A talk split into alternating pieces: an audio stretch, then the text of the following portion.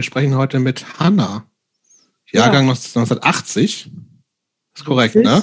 Ja, das ist richtig. Geboren in Nordheim, Niedersachsen oder bei Nordheim vielleicht eher? Nee, in nee? Göttingen. Göttingen. Richtig Göttingen, okay. Richtig, richtig hat, Göttingen. Hat früher gesungen schon, bei einer schon, Band. Schon beim, schon beim Intro die ersten groben Fehler drin. Äh, krass. früher, äh, früher gesungen in einer Band namens The 244GL. Yes. Betreibt heute mit ihrem Partner das Oversö Studio in Warendorf. Genau. Ja, jein. Jein. Kommen wir, kommen wir später zu. Kommen wir später äh, genau. zu. Das bleibt erstmal so stehen. Das ist jetzt gesetzt. Ja. Genau, okay. Und vielleicht, vielleicht, vielleicht ganz kurz, warum wir mit dir sprechen und warum wir dich heute ausgewählt haben. Ähm, du gehörst ähm, in unserer Runde äh, aufgrund deines Geschlechts so ein bisschen zu den Privilegierten, weil wir tendenziell ein bisschen einen Männerüberschuss haben, erstens. Und deshalb sind wir auch immer froh, wenn wir interessante Frauen finden, die zu dem Thema was zu sagen haben. Äh, und zweitens würde ich sagen, ähm, macht dich auch interessant, dass du für eine musikalisches Subgenre stehst, sage ich mal, kommen wir auch später noch zu, ähm, über das wir mit unseren bisherigen Gästen noch nicht gesprochen haben. Und damit bist du prädestiniert und praktisch Vorreiter und Repräsentantin für eine eigene Gattung. Und deshalb freuen wir uns auf das Gespräch. Anna, ich bin gespannt. wann kam Punk in dein Leben? Tja, wann kam Punk in mein Leben? Also, ich würde jetzt mal äh, so grob datieren, wahrscheinlich so mit 14. Ähm, und zwar ging es da ganz entspannt los mit, äh, ja, so NoFX, so Power Melody Punk. Ich, also, das jetzt einzuordnen, finde ich tatsächlich schwierig, aber das war so der, ja, der erste Berührungspunkt und ähm, Weißt ja. du, worüber du das kennengelernt hast? Also über ja, klar, also äh, Freunde von der Schule und die haben natürlich ältere Geschwister gehabt und ja, da ist man dann an so LPs und damals ja noch tatsächlich Kassetten, die man dann so ähm, in der Schule sich gegenseitig bespielt hat mit dem geilen Scheiß ähm, drangekommen. Genau. Und ähm, ja, dann ging das eigentlich auch relativ schnell weiter und ich würde jetzt mal so richtig behaupten, also richtig hart ist es dann erst geworden. Ich glaube, das müsste wahrscheinlich auch 95 gewesen sein, also als ich so 15 war, dass mein lieber damaliger Freund, der Henner, äh, Weihnachten irgendwas machen wollte und wir dann äh, im Juzi gelandet sind in Göttingen. Da gab es diese super Veranstaltung Pogo auf dem Weihnachtsmann. Mit Bands? Okay, weiter, weiter, weiter. Jetzt nicht, ähm, nicht den Faden verlieren, das will und, ich hören. Ähm, das muss man sich so vorstellen. Äh, ich, super Landei. Also wir, wir erinnern uns, NoFX, also jetzt nicht knallharter Punk, sondern ja relativ äh, soft. Und dann kommt man irgendwie abends um keine Ahnung, 22 Uhr ins Göttinger Juzi, macht die Tür auf. Ich war noch nie da. Und dann ist da alles voll mit ja, grünenden Nietenkaisern, äh, die einem sofort so einen Spruch in die Fresse ballern. Irgendwie, ähm, ich weiß gar nicht was, aber es ist irgendwie sowas, ja, Kindergarten ist hier nicht. Oder. Ähm, also, du warst äh, sofort willkommen. Ja, genau. Also, man hat sich gleich, gleich willkommen gefühlt. Und dann stand man da in dieser Tür und dann ist man reingekommen und da war und die, war, und die Tür ist schwer, muss man dazu sagen. Die ist schwer. Und man ist erst, und auch man muss dazu auch sagen, vielleicht nochmal für die, die das Göttinger Juzi nicht kennen, das war der Hintereingang wahrscheinlich, nicht von der Bürgerstraße aus, ne? Ja, Sondern dieser, genau. man ist zuerst in so einer Art Vorraum, der düster ist, wo es eigentlich hauptsächlich in den Keller geht. Alles ist dunkel und dann muss man erstmal so eine sehr dunkle Treppe auch hochgehen, bis überhaupt irgendwie irgendwas passiert. Und das ist so. Ist ja man großartig. Weiß, also da wurde vermutlich auch noch überall geraucht, oder? Ja, ja sicher. sicher. Also es war eigentlich äh, mehr Rauch als alles andere. Ja klar, alles voll mit Bierflaschen. Meistens war es ja auch schon so, dass äh, in diesem Vorraum der Kicker stand, natürlich die Bierflaschen auf dem Kicker, die ja auch permanent in den Kicker reingefallen sind und wenn sie nicht in den Kicker reingefallen sind, dann halt auf den Fußboden und natürlich kaputt gegangen sind. Also das heißt, es war rauchig, Scherben, super harte Punks in meinem damaligen Verständnis und dann irgendwie die beiden 15-jährigen Henna und Hanna, die dann sich da so versucht haben, irgendwie unsichtbar an der ersten Reihe Punks vorbeizuschieben, um da mal so einen Blick in, äh, in die heiligen Hallen da zu werfen. Und, äh, Aber hat da, hat da jetzt irgendjemand äh, Bekanntes gespielt? Also irgendein Big Name nee. oder war ganz egal? Da war einfach nur rum. Es war einfach, du bist reingekommen und ich konnte es überhaupt nicht glauben. Also ich glaube, die, die Vorstellung, wir gehen zum Pogo auf den Weihnachtsmann, ich hatte eigentlich, glaube ich, gar keine Vorstellung, was da so passieren könnte. Und es war einfach laut, hart, alle super hart besoffen. Ja, und halt einfach ja, dreckig und rotzig gespielter Punk, so voll in die Fresse und irgendwie bis vier kannte wahrscheinlich auch keiner mehr zählen. Ich weiß es nicht. Also es war auf jeden Fall so ein, so ein kurzes, glaube ich, Schockerlebnis. Ja, aber irgendwie so aus Coolness-Gründen ähm, sind wir natürlich da geblieben, ist klar, ne? Und haben uns ja. da irgendwie versucht, mehr oder weniger in eine dunkle Ecke zu stellen, damit es halt nicht so auffällt, dass wir natürlich nicht aussehen wie so ein Mietenkaiser in Göttingen. Ja, auch weit davon entfernt waren, coolen Irokesenschnitt oder Spikes oder zu der damaligen Zeit auch noch gar kein Nietengürtel am Start war. Ja, also da war man völlig geoutet als ja, äh, ja, Schüler, das, was wir ja auch waren. Ne? Ja, und dann war das natürlich auch so, ich weiß gar nicht, wer damals die Veranstaltung gemacht hat, ähm, dass wir tatsächlich gebeten worden sind. Das war aber sehr freundlich, wegen unter 16 und der Polizei, dass wir dann die Veranstaltung dann auch zur gegebenen Zeit ähm, verlassen sollten. Ja, und dann standen wir da so und dacht, haben dann gesagt, nee, nee, nee, na, na klar. Und sind dann auch ganz schnell wieder rausgegangen. Ja, ja das klingt war, nach das, was, was man sofort wiederholen möchte am nächsten Tag. ja, das war, ich finde das vor allen Dingen äh, äh, interessant, dass in, in eurem UC Göttingen da also die, das Jugendschutzgesetz so groß geschrieben wurde. Ja. Ich weiß aber, also ehrlich gesagt, glaube ich, da hat sich jemand einfach einen richtigen Spaß gemacht und die haben sich später, die haben sich wahrscheinlich komplett bepisst, als wir dann da wieder rausgedackelt sind. Ähm, ja, gut, aber das war halt, das war halt Pogo auf dem Weihnachtsmann. Ich erinnere mich tatsächlich, dass da auch irgendwo so ein, so ein Weihnachtsbaum mit auf der Bühne stand und dann irgendwann ähm, vorne im Pit, wo die Punks dann Gas gegeben haben, mit diesem Weihnachtsbaum. Es war auf jeden Fall ja, ja, eine skurrile Veranstaltung. Aber da war man dann auf jeden Fall gleich drin. Ja, also da wusste man, okay, das, das ist das Juzi.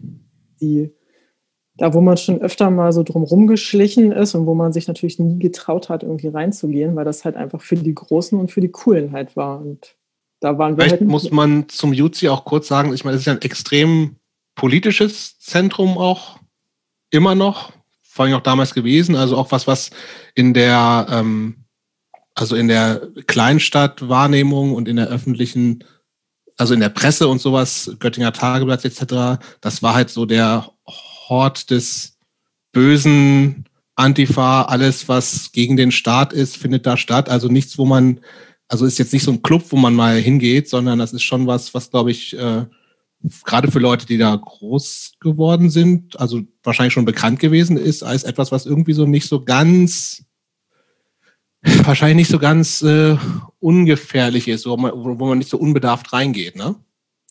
Oder was hast du vorher vom Juzi mitgekriegt? Hm, ja, das war immer schon so ein, ähm, ja, so eine Art Mysterium ja auch, ja. Also das war schon irgendwie klar, da, da ist halt, da ist so die politische Linke irgendwie zu Hause. Zu der Zeit war das ja auch, ja, das sagt jetzt wahrscheinlich den Göttingern oder den politischen unter den Menschen, was die autonome Antifa M war da ja auch zu der Zeit noch ein Riesenthema. Und ähm, da, da munkelte ja so alles Mögliche um dieses, dieses Zentrum und was aber irgendwie klar war, wer da auf jeden Fall nicht reingehört, sind halt dann ja die, die Gymnasialschüler. Die, Ober Oberschüler vom Lande. Genau, also die, wir waren, ich war zwar auch in Göttingen äh, auf der Schule und ja, aber irgendwie das, ja, das war einfach noch eine ganz andere Liga, eine ganz andere Welt und irgendwie wollte man da immer rein, weil man jetzt ja auch so angefangen hat, ne, den besagten Punk ja, zu hören und das von älteren Geschwistern, die da ja auch engagiert irgendwie waren, so mitbekommen hat. Und das hatte dann so eine, ja, so eine magische Anziehungskraft, dass man natürlich irgendwie auch wissen wollte, okay, hey, was ist da los? Und ähm, Wobei das ja. ist ja schon eigentlich ein ganz anderer Schnack. Ne? Also wenn ich, wenn ich jetzt so bei NoFX losgehe, das ist ja viel mehr so Happy Sound eigentlich. Ne? Also das hat ja nichts mit, oder zumindest jetzt auf den ersten Blick jetzt relativ wenig so mit Antifa, Link, Links, Politaktionen und so zu tun. Ne? Also das ist ja schon viel, viel leichter verdaulich als diese dunkle Höhle des Bösen, die, du ja gerade so beschreibst und die ja trotzdem scheinbar so eine, so eine äh, diabolische Anziehungskraft offensichtlich auf, ausgeübt hat. Ja, klar, aber das war ja auch zu der Zeit ähm, auch so, dass einfach ähm, ja auch zu der Zeit wahnsinnig viele Demos in Göttingen stattgefunden haben und ja auch ein Teil des, des Stadtbildes einfach auch geprägt war von Leuten, die halt eine antifaschistische Aktionsaufnäher getragen haben. Und da gab es halt irgendwie so ein, ja, so, so ein Sog dahin, wo man irgendwie wissen wollte, ey, was ist da eigentlich los? Was bedeutet das eigentlich? Was machen die da eigentlich? Und ja, dann halt ne, durch die älteren Geschwister von Freunden, die halt auch ähm, politisch ähm, engagiert waren, zum Teil auch ja, in, in den rote Straßenhäusern gewohnt haben, was ähm, ja, ich glaube, also ganz früher besetzte Häuser waren dann irgendwann so besetzt, also in die Hand des, des Studentenwerks gewandert sind, aber irgendwie halt so ein, ja, immer von mehr oder weniger linken Wohnprojekten ähm, bestimmt waren. Und da gab es halt so, eine, so, eine, so, ein, so ein ganz bestimmtes Verbindungsmuster, wo man irgendwie gemerkt hat, ach, das irgendwie, das ist spannend, das, da passiert irgendwie was. Und natürlich waren das dann irgendwann auch die Inhalte, die es interessant gemacht haben, dann selber auch politisch ähm, da mehr aktiv zu sein und halt auch ähm, sich mit Dingen so auseinanderzusetzen. Und ja, aber das waren auf jeden Fall die Anfänge. So aber was hat dich denn seinerzeit mehr interessiert? Was mehr der Inhalt oder also Pogo auf dem Weihnachtsmann klingt jetzt nicht so, als ob da die mega geilen Bands gespielt haben. Und nee. vor allem ja auch dann kulturell wahrscheinlich äh, großer, äh, großer ähm, Diskrepanz zu dem, was du sonst kanntest bis dahin. Also was, was hat dich, wie ging es weiter? Also das ist ja so das erste Mal, ja so klar, faszinierend, aber was, wie, wie ging es dann für dich weiter, kurz, so mittelfristig? Ähm, also ich glaube, das waren tatsächlich so zwei, zwei verschiedene Sachen. Also einmal das Musikalische, was äh, ja, wo ich auf einmal gemerkt habe, okay, das ist halt Musik, die mich grundsätzlich interessiert. Also auch, das ging dann von, ich muss gerade mal überlegen, was war denn da noch so in der Zeit? Ja, dieser ganze Fun-Punk, diese ganzen Bands mit No Fun at All und ich, also äh, da gab es dann ja so 120.000 Stück von. So hat das, glaube ich, angefangen und dann ging das irgendwann so ein bisschen in ja, diese ganzen Sampler, die dann rausgekommen sind, wo das dann so ein bisschen mehr in so Hardcore-Richtung gegangen ist. Das war halt diese Musikschiene und das Politische hat dann halt auf einer anderen Ebene einfach stattgefunden, weil ich dann Leute kennengelernt habe, die ähm, ja im, im, im antifaschistischen Gruppen irgendwie tätig waren und ja, da halt dann halt den Zugang zu dem Politischen gefunden habe, aber das beides waren ja einfach zwei unterschiedliche Schuhe so. Das eine hat mit dem anderen da erstmal nichts zu tun gehabt und ähm, ist auch eigentlich eine Zeit lang auch so geblieben, würde ich das jetzt mal so sagen. Du hast relativ früh angefangen, auch selber Musik zu machen. Also gab's, war da, gab's, hast du vor, bevor, du hast irgendwann, du hast in einer Band Bass gespielt, ne? Wenn ich mich recht erinnere. Ja, ja, genau. Porto genau. für die VGL. Die hieß wie nochmal? Captive. Richtig. Ah, ich hatte es vergessen. ähm, hast, das war ja, aber das war schon, da warst du ein bisschen älter so, ne? 18, 17, 18, 19 würde ich tippen. Ja, nee, das war schon tatsächlich so mit 16. Ah, okay. Also, genau. Also das war das zum war, ersten Mal, hast du da zum ersten Mal mit selber Musik machen zu tun gehabt? Oder nee, gab es vorher also schon ich, klassische Ausbildungen an Blockflöte? Ja, ja, genau. Also ich habe tatsächlich ähm, vorher einiges an Musikunterricht ähm, sehr unerfolgreich durchlaufen mit ähm, ja, äh, klassisch Blockflöte, klar, muss ja jeder irgendwie mal ran. Ähm, und dann hat es angefangen mit, äh, ich habe Oboe gespielt, ich habe Fagott gespielt oh. und als dann als es dann so losging, ja, was. Hatten wir, Jobst, Entschuldigung, dass ich unterbreche, hatten wir nicht neulich auch schon jemanden, der eine klassische Ausbildung hatte? Wer war das? Weiß ich nicht. Kenn, eigentlich kenne ich solche Leute nicht, dachte ich. Doch. Hanna kenne ich offensichtlich. Hat, hat nicht Flo gesagt, er hätte irgendwie Fagott oder sowas gespielt? Stimmt, Cello oder so. Cello. Irgend sowas Absurdes. Genau. Aber ich habe ja auch gesagt, unerfolgreich, ja. Also das, ähm, genau, das hat, ähm, genau, das habe ich gemacht und dann bin ich irgendwann gewechselt und habe tatsächlich eine Zeit lang jetzt alle zuhören Bassunterricht gehabt. Oh. Ja, ganz genau. Ich die einzige Person in ganz Deutschland. Ich Wahrscheinlich. Dachte, Bass, Bass macht man nur, weil man wenn man sonst Bock hat, Gitarre kann. zu spielen. Nee, weil man, nee, das ist falsch. So schlecht man, ist dafür. So schlecht ist, Gitarre ja. zu spielen, weil ein bisschen kompliziert auch. ist mit den vielen Seiten. So. Ähm, genau. Und dann war das so, also ich konnte ein bisschen Bass spielen. Und ähm, dann war es so, dass wir tatsächlich dann so eine, so eine Schülerband hatten, die ja, da auch schon so, äh, so Hardcore dann gemacht hat. Ne? Da war dann schon so, ja, Snapcase. Also es war schon sehr erstmal so, ich sage jetzt mal, amerikanisiert, was da so rübergeschwappt ist. Und wir konnten das äh, überhaupt nicht glauben, was das für Mucke ist und dachten einfach nur geil. Das machen wir jetzt auch. Das muss richtig krachen und scheppern. Und ähm, das haben wir dann getan. Und dann war das so, dass ähm, wir bei unserem Schlagzeuger auch im Kinderzimmer geprobt haben, sehr zur Freude seiner Eltern.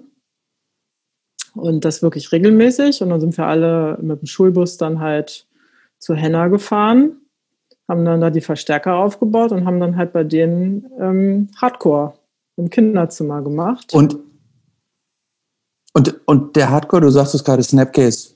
Das heißt, ihr wart so Victory Records, New York Hardcore ähm, infiziert oder was waren da so die, die Bands, die dem Ganzen so Schub gegeben haben? Ich glaube, das waren tatsächlich, äh, ich weiß gar nicht, was ist das denn, Revolution Records oder so? Wer war denn da alles so? Snapcase. Also das war echt so eine Band, da kam irgendwann so eine EP raus, die hieß äh, Steps. Habe ich mir letztens lustigerweise auch nochmal angehört und ein Sound, wo man einfach denkt,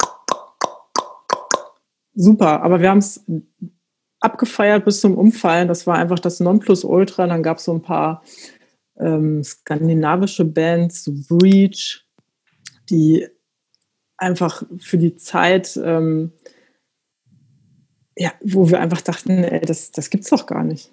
Was ist das denn für ein Sound? Weil das natürlich auch was ganz anderes war als jetzt dieser No Fun at All und wie sie alle hießen, Punk-Sound, sondern das war einfach nochmal drei Schippen oben drauf und dann einfach mit, ähm, ja, mit, mit dem, ich nenne es jetzt mal Schreigesang, ja. Ähm, ja, und dann waren wir da halt im Kinderzimmer, da hatten wir einen, einen Sänger, der war, hm, der war so ein bisschen älter als wir alle. Und der musste mit uns Ermangelung, aus Ermangelung an anderen Leuten, ist der irgendwie an uns gekommen und musste dann mit uns Hardcore-Musik machen. Und ich glaube, eigentlich fand er uns total schlimm und irgendwie natürlich auch peinlich, weil wir halt alle noch zur Schule gegangen sind. Wir hatten keinen Führerschein. Ja, halt Kinder, ne? Also. Gab es Auftritte eigentlich schon, ne? Ja. Da äh, gab's, das gab es dann auch und das, ähm, da gab es dann auch echt einige wirklich peinliche Erlebnisse auf jeden Fall. Ja, hau raus. Wo, ähm, mit wem, was war peinlich?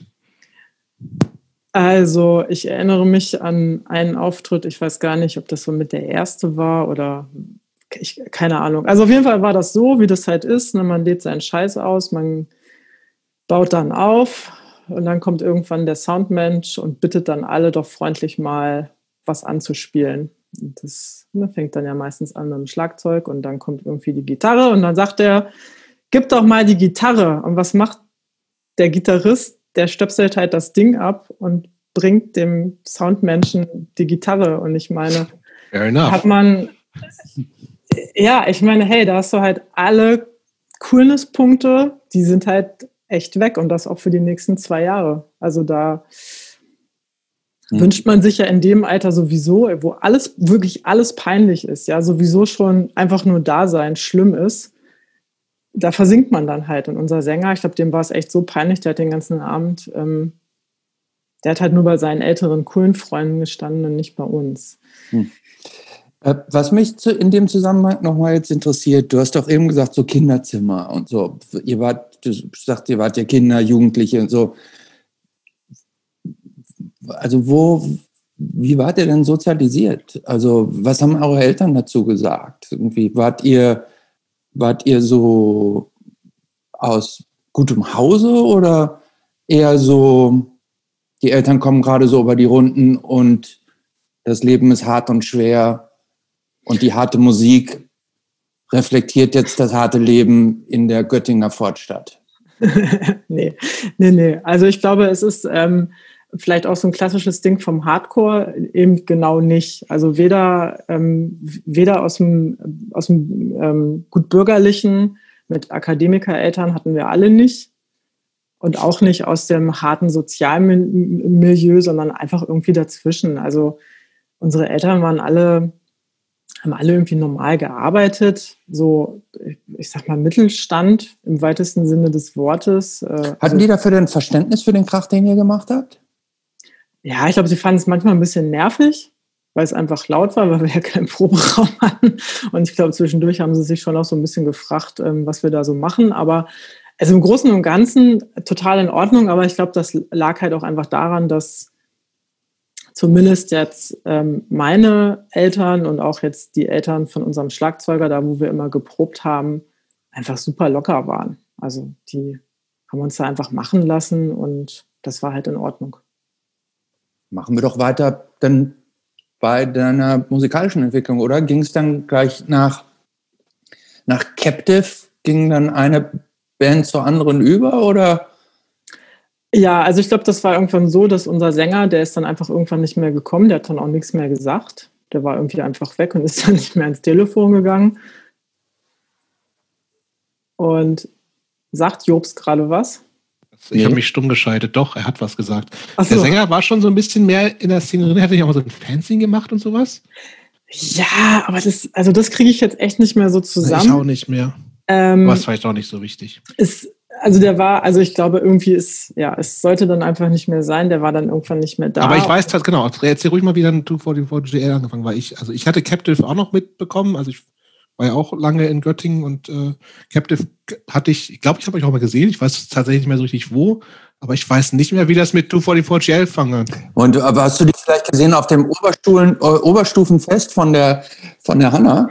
Nee, und zwar haben ich Abi, Abi fest. Aber am Abi ähm, ich kann dir das sagen, Jobs. Und zwar ja, haben bitte? wir mit, mit Captive mal zusammen, ich glaube, ich meine, das war schon Highscore, mit Highscore mal zusammen gespielt in. Ah irgendwie in der Nähe. Wolfhagen, kann das sein? Bei Kassel? Ja. Ist Wolfhagen bei Kassel? Ja, das ist. Also muss aber, aber wann war das? Weil, äh, also das war auf jeden Fall, da hatten wir alle noch keinen Führerschein. Da musste aber, uns, die Schwester von unserem Schlagzeuger musste uns dann dahin fahren. Ich glaube, Highscore gibt's, gab's, haben wir 98 angefangen. Ich glaube, das kommt, das kommt nicht ganz hin. Das, welche Band, Band war das davor? Ich, also vielleicht war es auch muss 98, es Peace of Mind gewesen sein oder sowas. Aber nee, aber vielleicht war es 98, aber es war ja. auf jeden Fall bevor ich einen Führerschein hatte. Sonst Wolfhagen sagt mir eigentlich irgendwas, ich weiß aber nicht wieso. Gut, Highscore hat ja also, Pferdetränke gespielt, deshalb ist die Einordnung für dich natürlich auch sehr schwer. Also Großstädte waren auf jeden Fall nie unser Ding, muss ich so sagen. Das ist eine genau. absolute, absolute Provinzband. Ja, also auf jeden Fall, die, ja, die Ära war dann zu Ende und eigentlich sind wir so aus der Besetzung, waren wir dann zu dritt beziehungsweise zu viert. Ich weiß gar nicht, wie das damals war mit dem einen Gitarristen, keine Ahnung. Also irgendwie waren wir dann so übrig geblieben und dann hat ähm, unser Schlagzeuger ähm, Benny kennengelernt und der sollte dann eigentlich bei uns singen. So, dann sind wir, dann hatten wir, genau, dann sind wir auch ein bisschen professioneller geworden. Dann haben, hatten wir sogar einen Proberaum.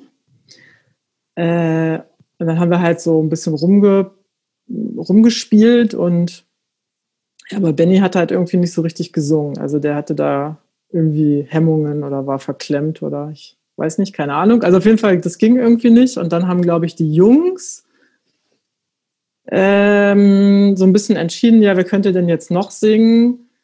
Naja, und dann war das halt irgendwie so, ja, ging die Rechnung eigentlich eher so, ja, Benny konnte ja auch nichts, ne? Ja, da musste er halt Bass spielen. Du sagst, äh, erklärst du uns gerade, dass du deshalb zur Sängerin geworden bist, ja, genau. weil kein anderer zur Verfügung stand? Ja, genau, so war das. Also eigentlich, weil Benny gekniffen hat. Und dann musste ich das abtreten, das Bass spielen. Und erst dachte ich, hm, ja, okay, pff, ja, keine Ahnung. Und dann wurde mir da das Mikrofon in die Hand gedrückt und dann habe ich gemerkt, ja, kann ich gar nicht. Also da musste ja auch erstmal, äh, dann stehen da alle und glotzen und dann sollst du da irgendwie so ein Tüt rausbringen oder so. Und das hat dann echt ein bisschen gedauert. Und, Was, hattest du keinen Bock?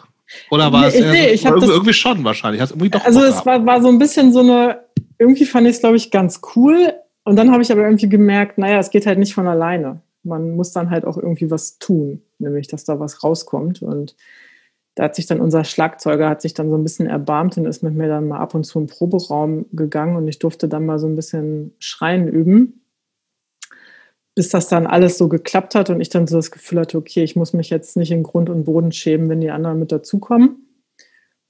Ja, so bin ich dazu gekommen und dann war das irgendwie war das festgenagelt. Da gab es dann irgendwie auch keinen Weg zurück. Benny hat dann auch gleich mein Equipment vom Bass so ein bisschen mit eingesackt und ja, dann war das. Ich habe ja schon einleitend gesagt, dass ähm, du ihr schon jetzt so ein bisschen spezielles äh, Subgenre so bedient. Ähm, würdest du mir zustimmen, wenn ich sage, äh, die Band war eine Screamo-Band? Nee. Nein. nee, also ich bin aber auch echt richtig schlecht in diesen ganzen Bandmusik-Stilbezeichnungen. Also, also Screamo wäre jetzt für mich eher so ein bisschen so, ähm, also ich glaube so, ich würde jetzt sagen, so ein bisschen emotionaler. Da wurde mein, in meinen Augen äh, oder in meinen Ohren dann oft auch ein bisschen mehr gesungen, richtig. Und das so ein, so ein, so ein Schrei- und Sing-Abwechslungsding und irgendwie auch ein bisschen dramatischer, so eine Performance mit auf den Boden schmeißen, große Gefühle und so war es alles. Das war jetzt bei uns eher nicht so. Ich glaube, bei uns ging das eigentlich dann los, dass ähm, eine Platte rauskam von Converge irgendwann, die Jane Doe. Davor mhm. gab es auch schon eine Platte, die wir ja, derbe abgefeiert haben. Also die, diese Band, das war so absolutes Heiligtum. Und dann kam die Jane Doe-Platte raus, die äh, habe ich gekauft, habe sie ausgepackt und saß dann zu Hause vor dem Plattenspieler und ich konnte es überhaupt gar nicht glauben, wirklich gar nicht. Das war das absolut Nonplusultra an absoluter Sickheit. Ne, also eine Studioaufnahme mit Produktion, wo ich echt dachte, ich fange an zu heulen, das gibt's doch nicht. Also es war wirklich ein, also ein richtiger Schlag ins Gesicht, wo ich dachte, ey, wie kann man denn nur so geil sein? Das gibt's doch gar nicht. Und das war so, ja, ich glaube für uns auch echt so eine Band, die, die so, die ja auch tatsächlich für so ein ganzes Genre ja da einfach die, die Maßgabe war. Also die einfach ja, innovative Musik gemacht haben, die, die tight waren, die haben irgendwie einen geilen Schlagzeuger gehabt, die haben gutes Songwriting gemacht, die hatten irgendwie so einen total durchgeballerten Sänger. Die haben da so alles bedient, was man zu der Zeit an Schubladen da so bedienen musste, um irgendwie geil zu sein.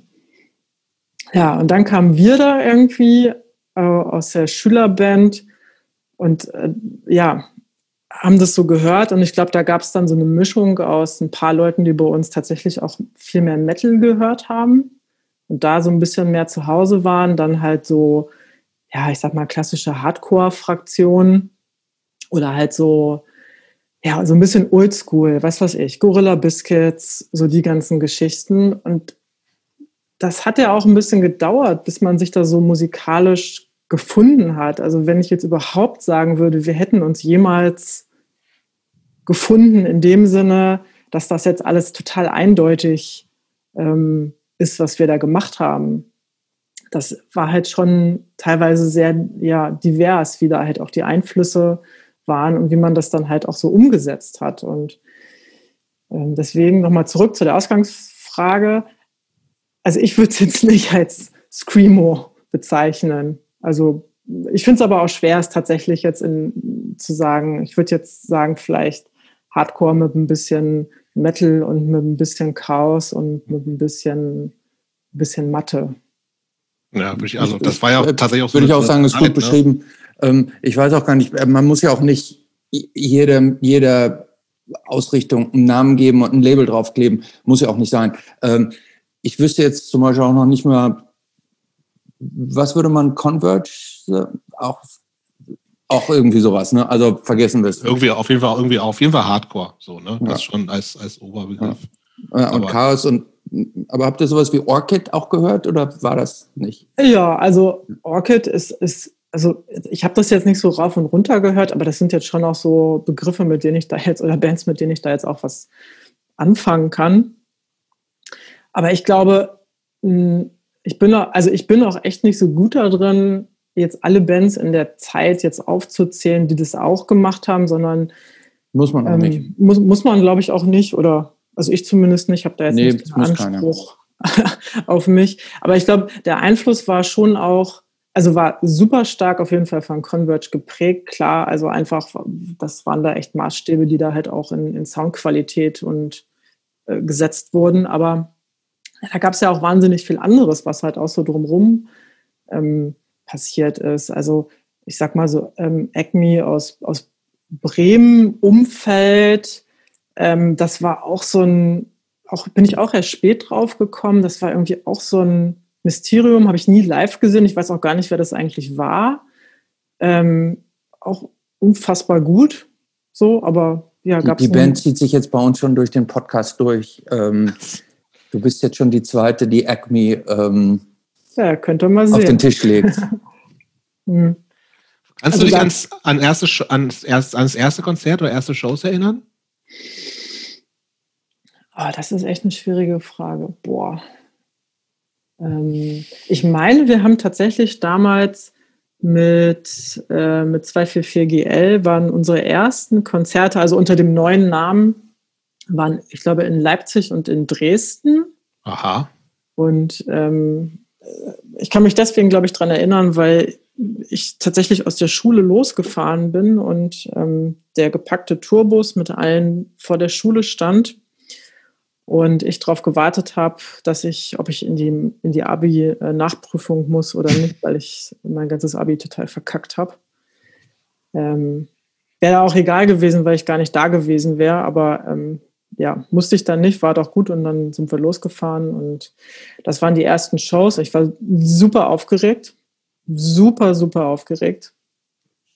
Proberaum ist das dann ja so eins, wenn man dann so sein, ja, so seine Band um sich hat und man da ja, ja, wir da ja auch schon lange irgendwie so zusammen waren und das ja total vertraut ist und einem ja auch so ein bisschen Sicherheit gibt.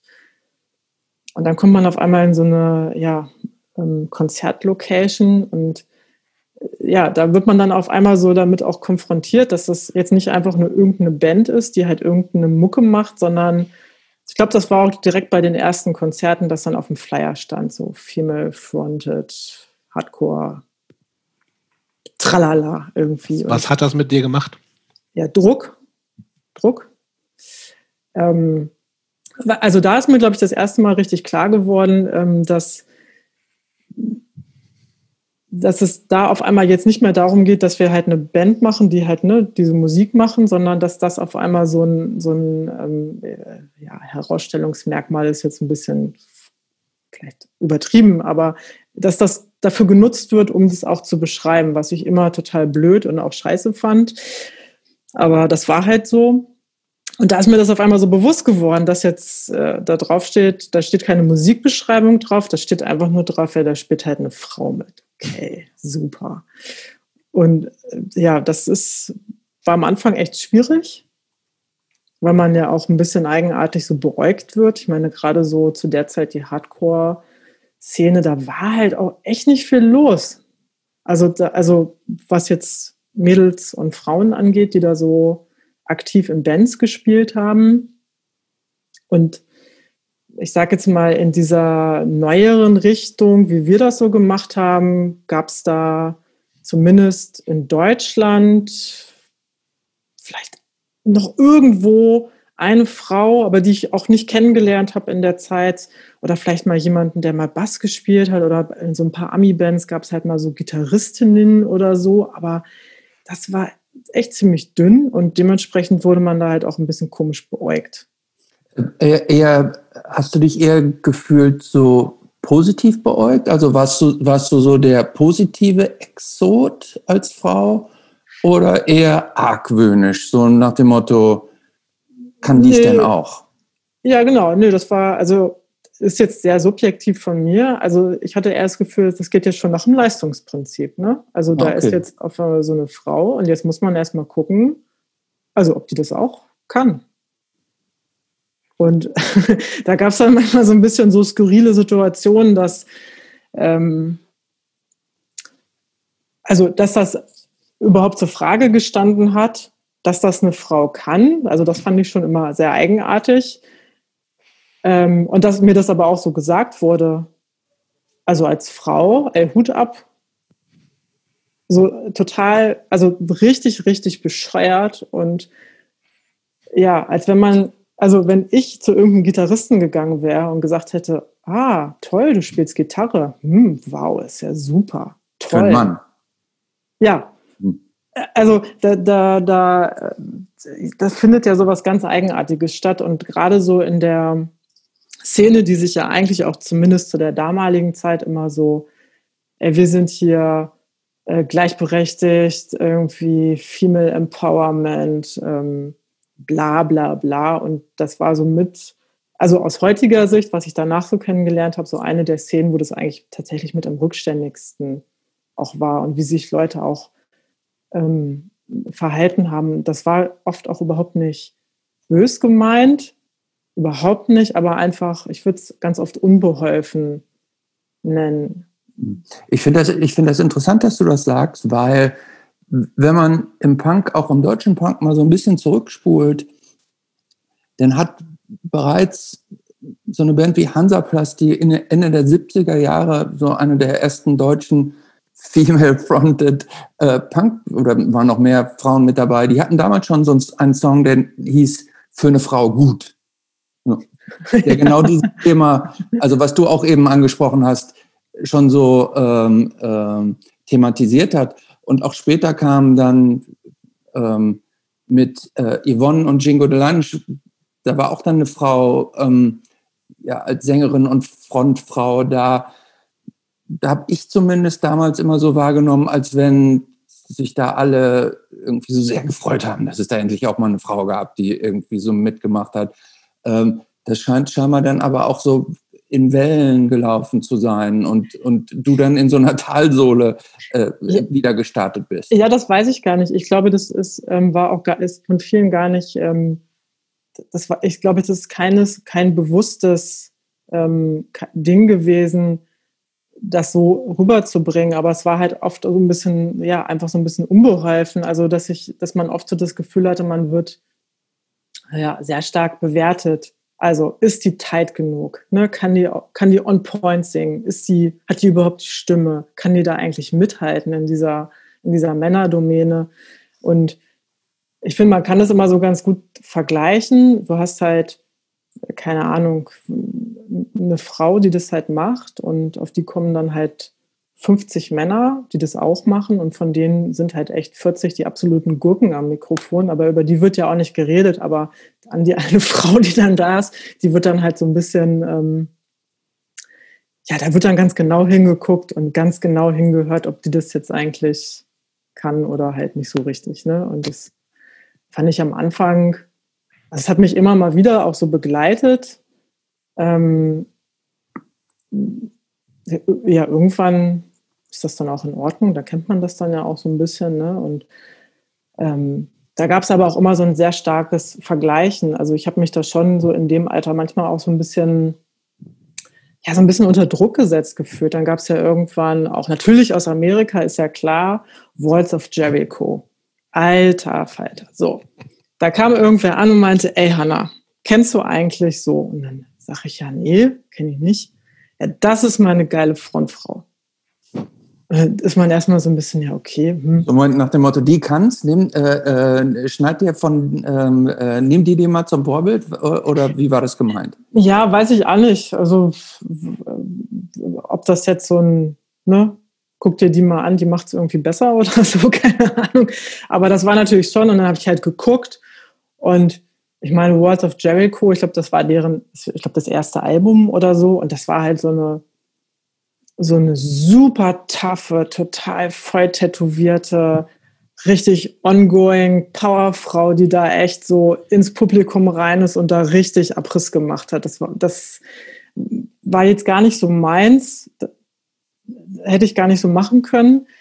Die war da halt so voll, ich sag jetzt mal, hardcore mit drin und hat da halt auch ja, Party gemacht auf der Bühne und alles, also alles, was man da so bedienen könnte, hat sie halt auch gemacht und hat das ja auch gut gemacht. Und ähm, weiß ich nicht, und das war natürlich dann schon immer schon so, okay, dann guckt man sich das so an und denkt, oh, kann, also ist das jetzt, ne, muss, muss ich das jetzt auch? Oder da kommt ja schon so ein, so ein unterschwelliger, ähm, ja, so ein Vergleich natürlich, ne? Also was, was Leute an der jetzt total cool finden und muss ich das jetzt irgendwie auch erfüllen oder nicht, was ja manchmal so in dem Alter, wenn man so, ja, ich sage jetzt mal Spätpubertät mit 20 irgendwie, also hat mich das schon auch verunsichert, ja klar. Also, rei dem, also reicht das nicht, also reicht das nicht, dass ich ich bin, sondern muss ich jetzt noch, muss ich jetzt noch voll tätowiert sein und muss ich jetzt auch so ein cooles Bandana Stirnband tragen und brauche ich jetzt noch mehr Tarnsachen und einen dickeren Nietengürtel, um da ähm, in der Liga halt mitzuspielen oder muss ich krasser singen oder ne, so.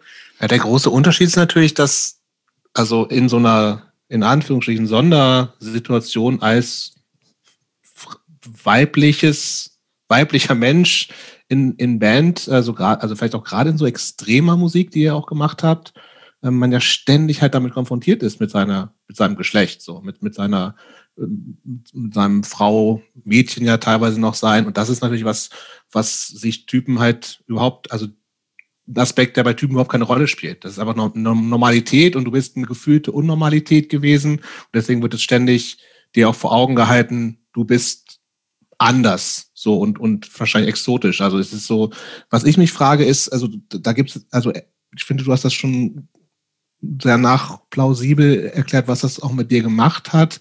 Ähm, und dann gibt es ja vielleicht so ein bisschen verschiedene Arten, wie man damit umgeht. Also entweder man oder Frau in dem Fall natürlich, ähm, geht er so ran und sagt, fuck you, jetzt erst recht. Ähm, oder äh, weil du kannst ihm ja nicht aus dem Weg gehen. Oder gab's, gab's, hat es irgendwann keine Rolle mehr gespielt? Nein, also das, ich glaube, das war, also zumindest für mich in der Zeit, ähm, ich hätte es gar nicht wegdrängen können. Also ich hatte da oft schon das Gefühl, dass ja, dass da halt so geguckt wird und natürlich auch hingehört wird. Ne? Also, ne, wie gesagt, hatte ich ja vorhin auch schon gesagt, die 98.000 anderen Hardcore-Bands, wo irgendwer brüllt, das interessiert keine Sau, aber die eine, da muss dann halt mal hingehört werden. Das hat mich schon lange begleitet. Ähm, ich habe da auch ja so zwischendurch immer auch wieder mal so meine Schwierigkeiten mit gehabt, auf jeden Fall. Aber im Endeffekt ähm, ja, würde ich, würde ich jetzt aus, aus heutiger Sicht sagen, war es irgendwie ganz gut, dass ich da vielleicht, ähm, auch wenn es damals unwissend war, einfach da geblieben bin, wo ich war. Also äh, ich musste mich da nicht sofort zu tätowieren lassen bis zum Hals das, ähm, und das Nachahmen, sondern ich habe schon gespürt, ja, das, das bin ich halt nicht und das wird aus mir halt auch nicht werden. Und das gehört dann vielleicht auch dazu, das dann halt zu akzeptieren, dass das halt so ist. Und glaube aber auch, dass ähm, das aber auch Teil, ja, vielleicht auch so ein bisschen der Bandgeschichte war, dass es so oft auch Leute gegeben hat, die in die eine oder andere Richtung ähm, mehr Potenzial gesehen haben. Wir waren jetzt ja nun relativ tourfaul. Wir, also wir haben, wir waren jetzt nicht die fleißigsten. Wir haben für alles ewig gebraucht. Ähm, wir waren da in vielen Sachen eben nicht so straight wie andere Bands zu der Zeit, die einfach die einfach super fleißig waren und die vielleicht auch ähm, ja, das für, für die eindeutiger was, war, was sie machen wollen und wohin sie vielleicht auch so ein bisschen wollen. Und bei uns war halt sehr viel rumprobieren und aber eben auch sehr viel Input von außen. Leute, die gesagt haben, ey, wenn ihr mehr von den Teilen machen würdet, ey, ihr würdet so durch die Decke gehen. Oder wenn, wenn ihr jetzt jenes und dieses machen würdet, das, das wäre, lasst doch mal diesen, ähm, diesen Spielekram weg. Also die, die versucht haben, da so in Anführungszeichen zu helfen oder ich, ich Aber wer, wer war das? Warum? Wie kommt man da drauf? Also Labelchefs mit Sicherheit. Ja, nee, das, also, obwohl das wundert mich ja tatsächlich bis heute, also wie die das eigentlich mit uns ausgehalten haben. Also. Du meinst die Labelchefs? Ja, genau. Also die, ähm, ja, diese Narrenfreiheit da immer zu lassen und einfach mit einer Band zu tun zu haben, die einfach so wahnsinnig wenig hingekriegt haben und ähm, wirklich weit davon entfernt waren, da irgendwas in so professionellen Bahnen zu machen. Also und professionell meine ich jetzt gar nicht kommerziell. Wir arbeiten darauf hin, dass wir jetzt hier nur noch Clubtouren fahren, sondern was ich auch schon meinte, es gab halt viele Bands, die waren total organisiert, die sind, die haben sich einen Arsch abgetourt, die waren so viel unterwegs, die haben, die hatten permanent, die haben immer Merch am Start gehabt, die waren super gut organisiert, die hatten alles dabei und wir waren immer so die. Wen meinst du da jetzt gerade so? Welche Band fällt dir da ein, die zu eurer Zeit quasi so die Fleißigen waren? Ja, also zu der Zeit meine so, klar, hier Jobs Highscore, dann Naudi Nile, Just Went Black, also, also viele deutsche Bands, die, die einfach, die sich auch Namen so gespielt haben und die, mit denen wir halt natürlich irgendwie mehr oder weniger direkt oder indirekt auch was zu tun hatten, was halt so Freundeskreis, ähm, Überschneidungen und so waren und die unfassbar fleißig waren. Ne? Also die haben einfach viel gemacht und viel getourt und haben, haben, ja, haben natürlich auch ein bisschen was geschafft. und wir waren halt Aber immer die, die ja so ein bisschen, ja, auch passt schon irgendwie. Aber das habe das hab ich tatsächlich überhaupt nicht so wahrgenommen. Also, weil ich, ihr habt ja auch einiges gemacht, ist ja nicht so. Also es gibt ja, ich glaube, eher noch tausende Bands, die nie aus Proberäumen rauskommen oder vielleicht mal lokal spielen und so. Ich meine, ihr habt eine Single gemacht, ihr habt eine Split-Single mit Sun irgendwann gemacht, ihr habt äh, zwei LPs ja irgendwann gemacht. Das ist ja, also klar hat das alles gedauert so, ne? Aber ihr wart jetzt ja. keine Band, die irgendwie überhaupt nichts auf die Reihe gekriegt hat. Was ähm, Highscore auch also, nur zwei Alben. Um das mal ja, also ne? gefühlt würde ich jetzt sagen, Highscore hat auch nicht so viel gemacht. So, ne? Also es ist aber, ich glaube, die Eigenwahrnehmung ist ja immer noch eine andere. Also ich habe euch schon als aktive Band auf jeden Fall wahrgenommen. Also klar nicht. Du hast immer Bands, die wirklich ständig und jedes Wochenende unterwegs sind und sowas. Ähm, aber was ich mich äh, gerade frage, ist, wie, welche Rolle hat die Band zu der aktiven Zeit für dich gespielt? Also, wenn du sagst, wir haben gar nicht so viel gemacht, dann ist das ja erstmal so eine Wahrnehmung von dir, aber hättest du gern mehr gemacht? Also war das so einer der Haupt, ein Hauptfokus von dir in, in der aktiven Zeit, so Anfang, Anfang, Band, Anfang 2000, 2002, 2003, sowas in der Art? Ja, also als wir angefangen haben, haben wir halt schon, haben wir viel gemacht und es war auch tatsächlich total super, weil ähm, ja, das, ich würde jetzt sagen, für das, was wir gemacht haben, haben wir da ein ganz gutes Fundament einfach gelegt, äh, dass wir uns eingespielt haben. Und ich glaube, die Band hat, die hat einen super hohen Stellenwert in der Zeit für mich gehabt. Also jetzt nicht nur wegen der Mucke, sondern einfach auch wegen den Leuten, weil das einfach, ähm, ja, es war einfach immer lustig. Und ähm, das war schon, ja, ein, ja, ich würde sagen, vielleicht so vier, drei, vier Jahre, war das einfach schon auch ganz viel Lebensinhalt, wo ich ja selber auch ähm, viel in der Szene irgendwie gemacht habe und unterwegs war und Konzerte angeguckt habe und ähm, ja, mit der Band dann auch unterwegs war.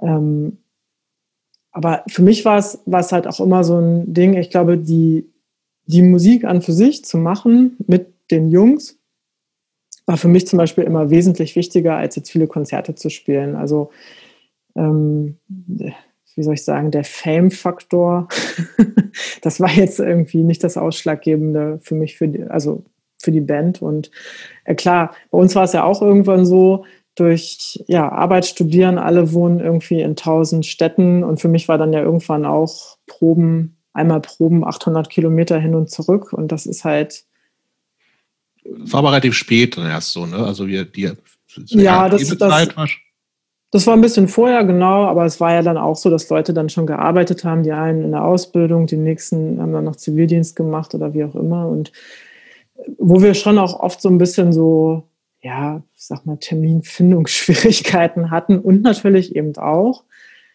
dass nicht immer für alle die Band oberste Priorität hatte, sondern zwischendurch hatten ja Leute auch andere Bands oder ähm, haben sich musikalisch auch komplett anders ausprobiert und hatten dann halt auch Phasen, wo das einfach wesentlich wichtiger war. Das hat sich dann so abgewechselt mit Zeiten, wo es keine Zeit gab. Ja klar, und irgendwann war es für mich zumindest so, dass es die Priorität hat sich bei mir einfach auch geändert und dann schleicht sich das so langsam irgendwie aus. Und das war aber auch in Ordnung. Ich würde gerne mal über Texte reden. Ja, wollte ich auch gerade drüber reden.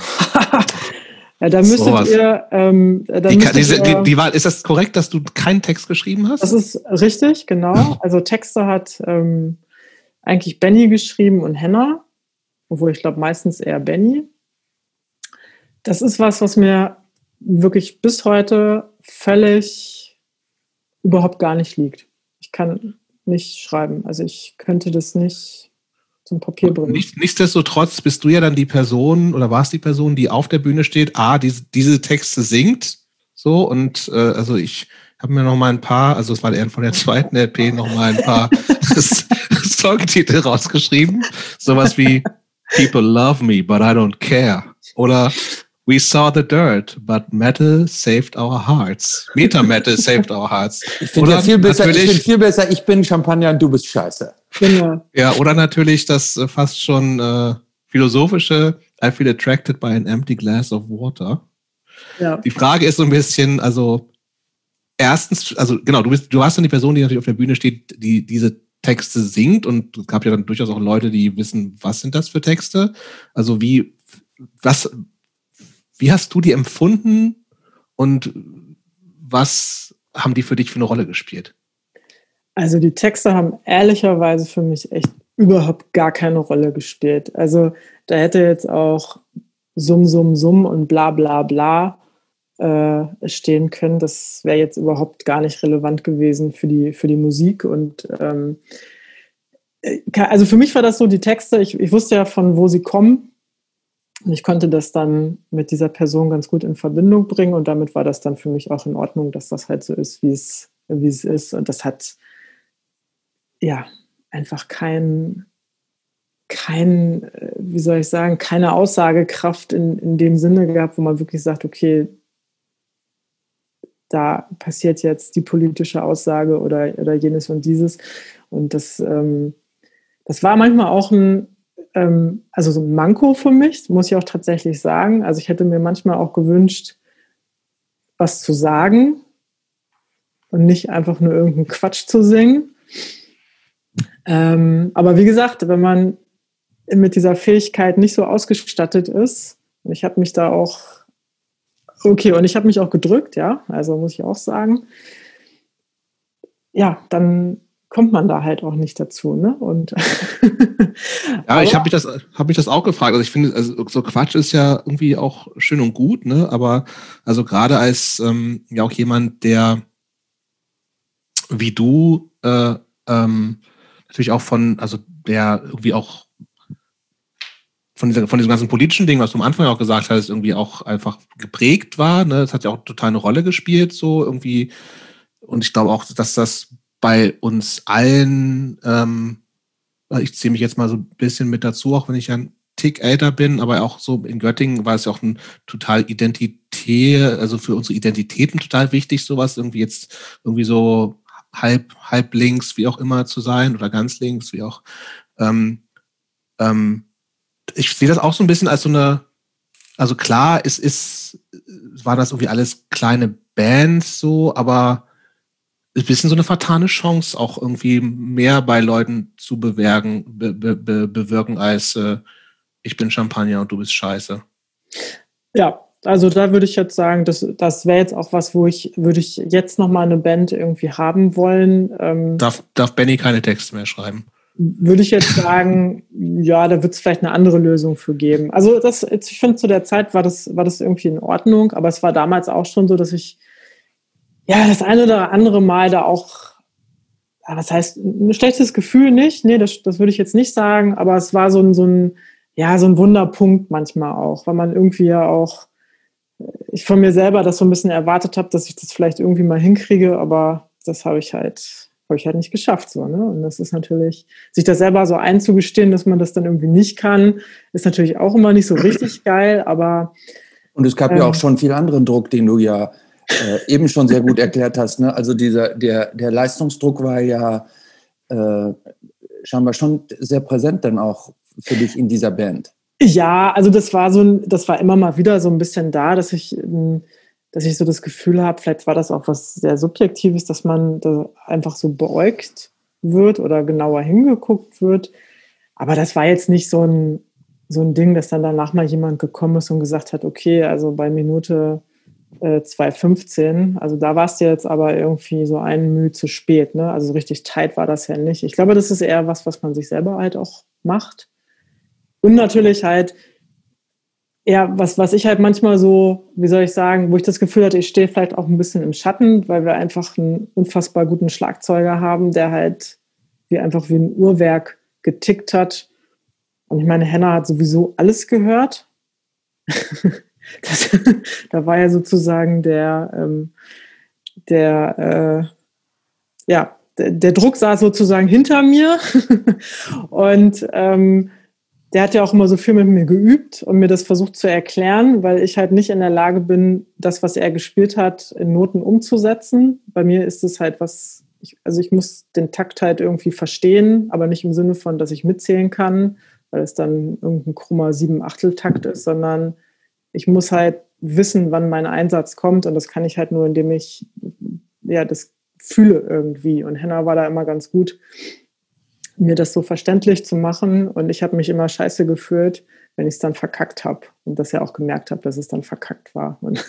ich, Aber, ich, will, ich will noch mal ganz kurz zu den, zu den Inhalten tatsächlich nochmal zurückkommen, weil ich finde, also ihr wart, also ihr habt die erste LP, Club of the Suns, ja, also unter anderem auf Scorched Earth Policy rausgebracht. Das war ja also schon ähm, auch ein, also ein Label, was total ultrapolitische Bands hatte, ne? Catharsis, J.R. Ewing, vielleicht nicht ganz so, aber Stack, Now Denial, alles sozusagen Label-Kollegen.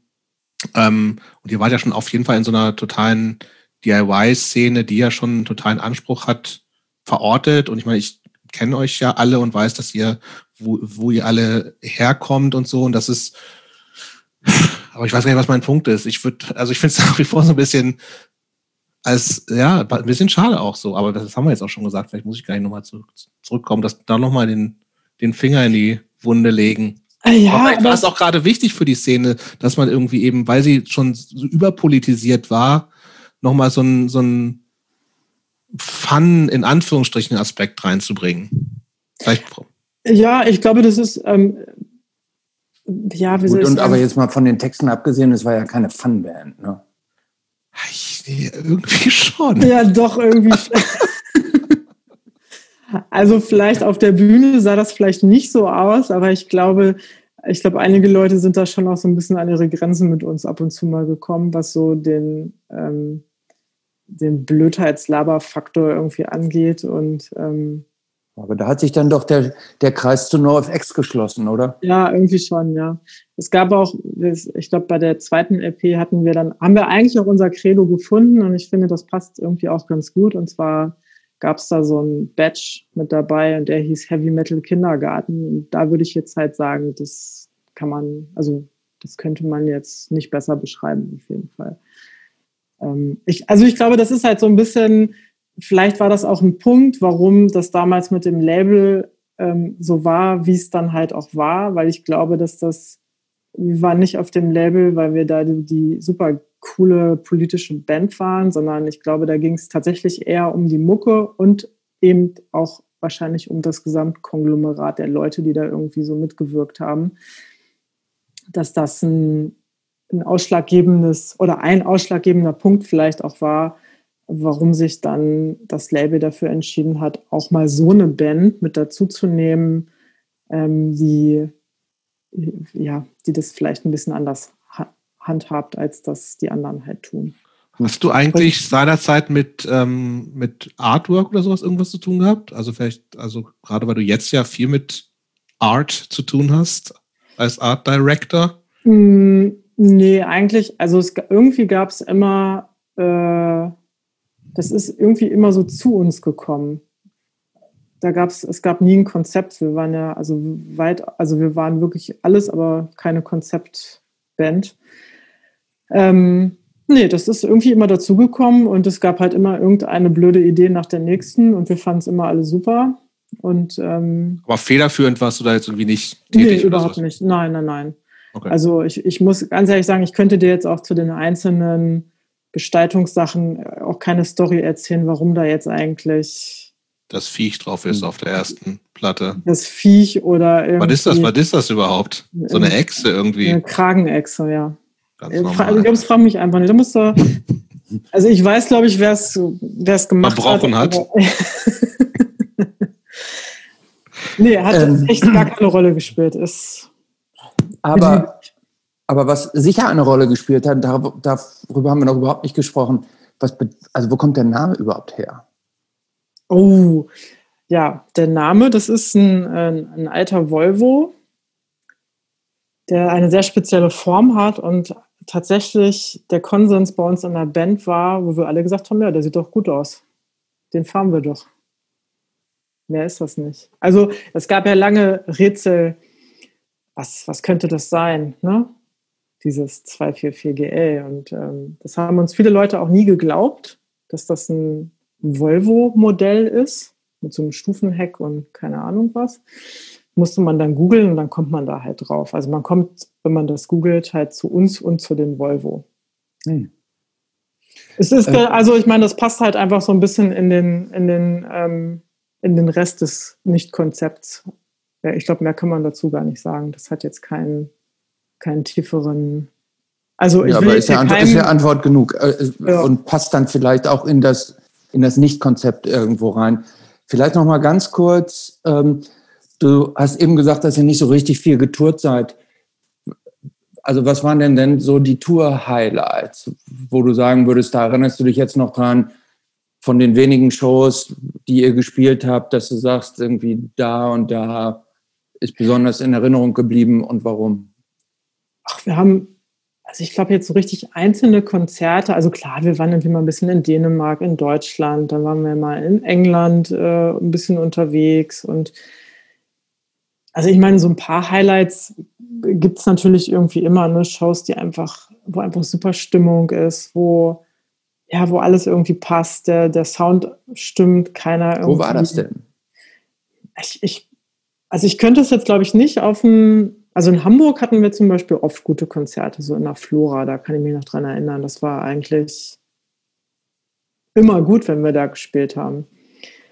Aber wir haben auch gute Konzerte in Dresden gehabt oder in Leipzig. Ähm, also ich, ich muss ganz ehrlich sagen, an die Auslandskonzerte kann ich mich gar nicht mehr so gut erinnern. Da gab es eigentlich eher nur so Stories drumherum, wie das meistens so auf Tour ist.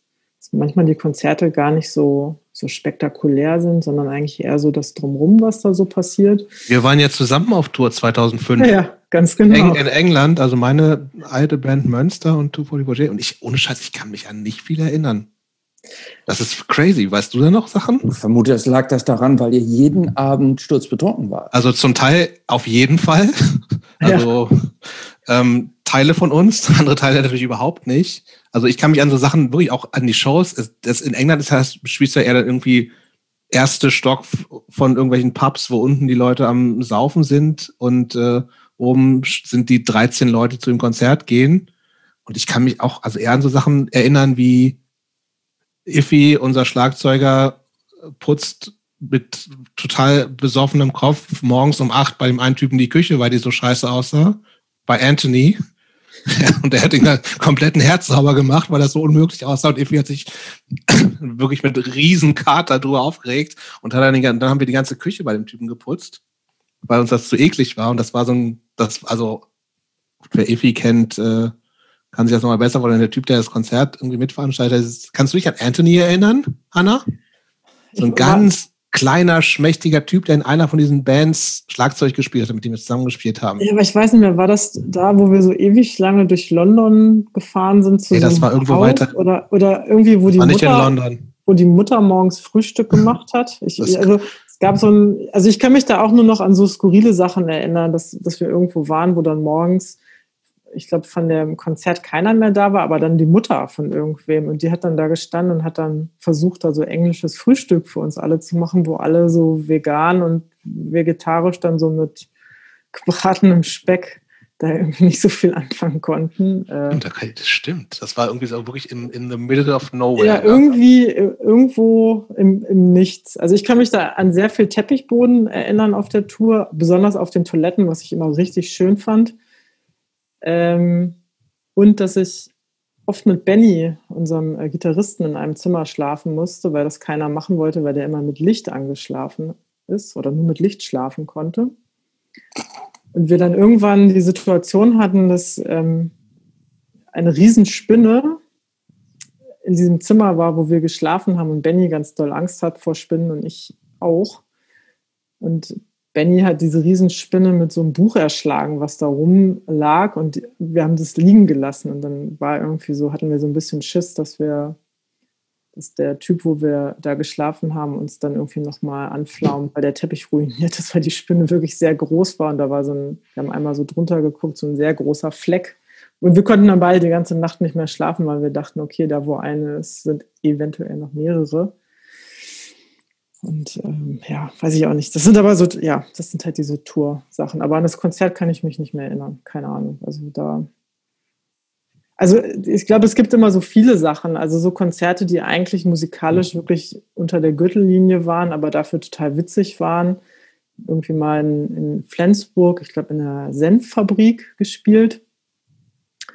In so einer Art, ja, nicht so richtig Keller, aber irgendwie schon ich weiß gar nicht, ob es da so heiß war oder ob da so viele Leute waren. Also auf jeden Fall war es so, es war, wir standen echt im Wasser und zwischendurch hat, haben alle immer Stromschläge gekriegt beim Spielen und Leute und es war irgendwie so eine Mischung aus total scheiße und irgendwie aber auch total witzig und ein super Konzert und ähm, ja, das, das bleibt dann halt irgendwie so hängen, aber ich meine, es hängt halt immer an den Leuten, die das Konzert halt auch machen und, und so an den, also an den Umständen, wie kommt man da an? Ist das cool zu warten oder ist das nicht cool? Ich glaube, den Klassiker, den ja nun alle irgendwie kennen, die viel, die viel getourt sind oder auch wie wir, die nicht so viel getourt sind, ist halt, man spielt halt auf einem Festival mit sechs Bands und die erste Band fängt halt um halb zwölf an mit Spielen und ähm, man, es wird gelost, dann in welcher Reihenfolge man spielen muss, weil keine Band Bock hat, als letztes dann zu spielen, was ja im Normalfall immer andersrum ist. Ja, und dann sitzt man halt irgendwie bei minus drei Grad in Leipzig in irgendeinem Squad und ähm, wartet dann, dass es endlich halb vier ist, dass man dann spielen kann. Ich, ähm da sind so mixed, mixed Feelings auf jeden Fall, was diese Konzerte angeht. Also ähm, ja. Ich würde gern mal so ein bisschen von der Band wegkommen, weil äh, du hast relativ, also Göttingen ist ja die totale Studentinnenstadt und man äh, alle studieren irgendwie und hängen dann rum.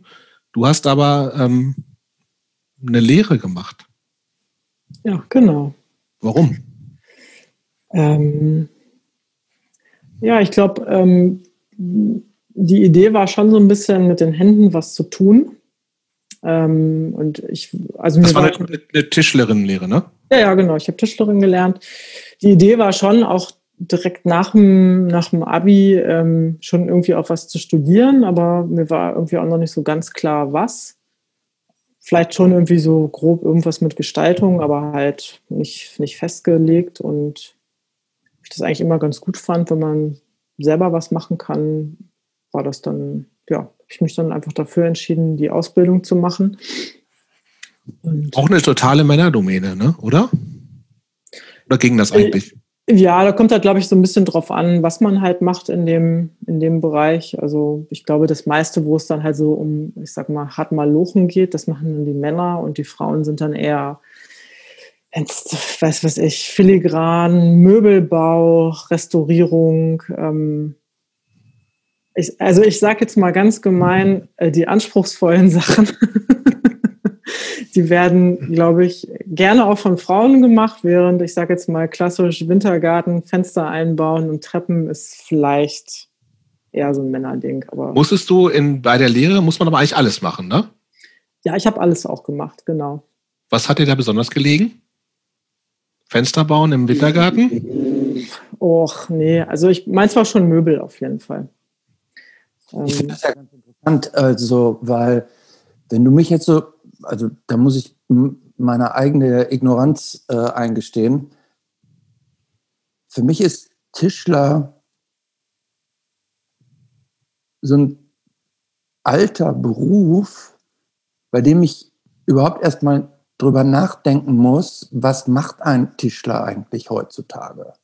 Also ich muss, ich muss tatsächlich gestehen, dass ich das gar nicht richtig auf dem Zettel habe, den Beruf Tischler als einen, einen, also so einen aktiven Beruf. So, also jetzt, wenn du erklärst, okay, da werden Möbel gebaut, ja, aber Möbel, braucht man halt nicht mehr so sehr im ja, die kommen von Ikea-Zeit aus, aus, aus, Möbelhaus oder aus dem Ikea oder so raus. ja. ne? Ähm, so, also, aber das find, deshalb finde ich das spannend, weil das tatsächlich ja noch so ein klassischer Handwerk tatsächlich ist, so ähnlich wie andere. Andere Handwerker. so. Selbst das fällt Kennst, mir jetzt nicht Christopher ein. kennt sich einfach aus. Nee, also ich bin sowieso ja schon verschrien als, als du bist der du bist der Szeneprofi und ich stelle naive ähm, Zwischenfragen ja, und ähm, finde ich nicht so schlecht. Ist der Ruf erst einmal versaut, kann ich in der in der Liga weitermachen. Aber was ich nur sagen wollte, um den Bogen wenigstens einigermaßen zu kriegen, ich finde es interessant, also dass praktisch so ein äh, junges Mädchen warst du damals ja noch, irgendwie hardcore aktiv, politisch so ein bisschen ähm, interessiert, willst eigentlich studieren, und, aber hast Lust, was mit den Händen zu machen. Äh, Töpfer vielleicht auch, fällt mir jetzt auch noch gerade ein. Ähm, äh, und willst dann so ein altes, äh, auch altes Handwerk, von dem ich unterstelle, dass es ja auch eher physisch ist, oder?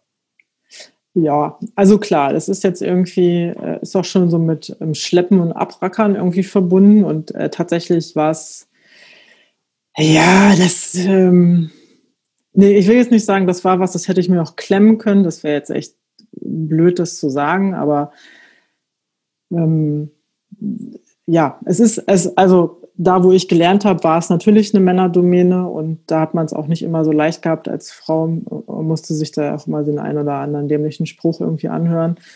Das war aber in Ordnung. Ich wusste ja, warum ich das mache und ähm, ja, warum denn überhaupt? Also hast du so einen Masterplan gehabt? Du bist ja danach nach Wismar gegangen, um Innenarchitektur zu studieren, ne? Genau. Also, war, das, ja, war das der Plan schon eigentlich? Ich ja, so, also es war so ein bisschen, das war jetzt noch nicht so 100 Prozent, aber es war schon so ein bisschen, dass ich ähm, den Zusammenhang gesehen habe zwischen, ja, man kann halt irgendwas planen, aber ich hatte immer das Gefühl, wenn ich es vorher mal mit den Händen gemacht habe, dann kann ich es vielleicht auch besser planen. Das war eigentlich so die Idee dazu. Und deswegen habe ich das gemacht und es war von dem, was ich gelernt habe, auch total super.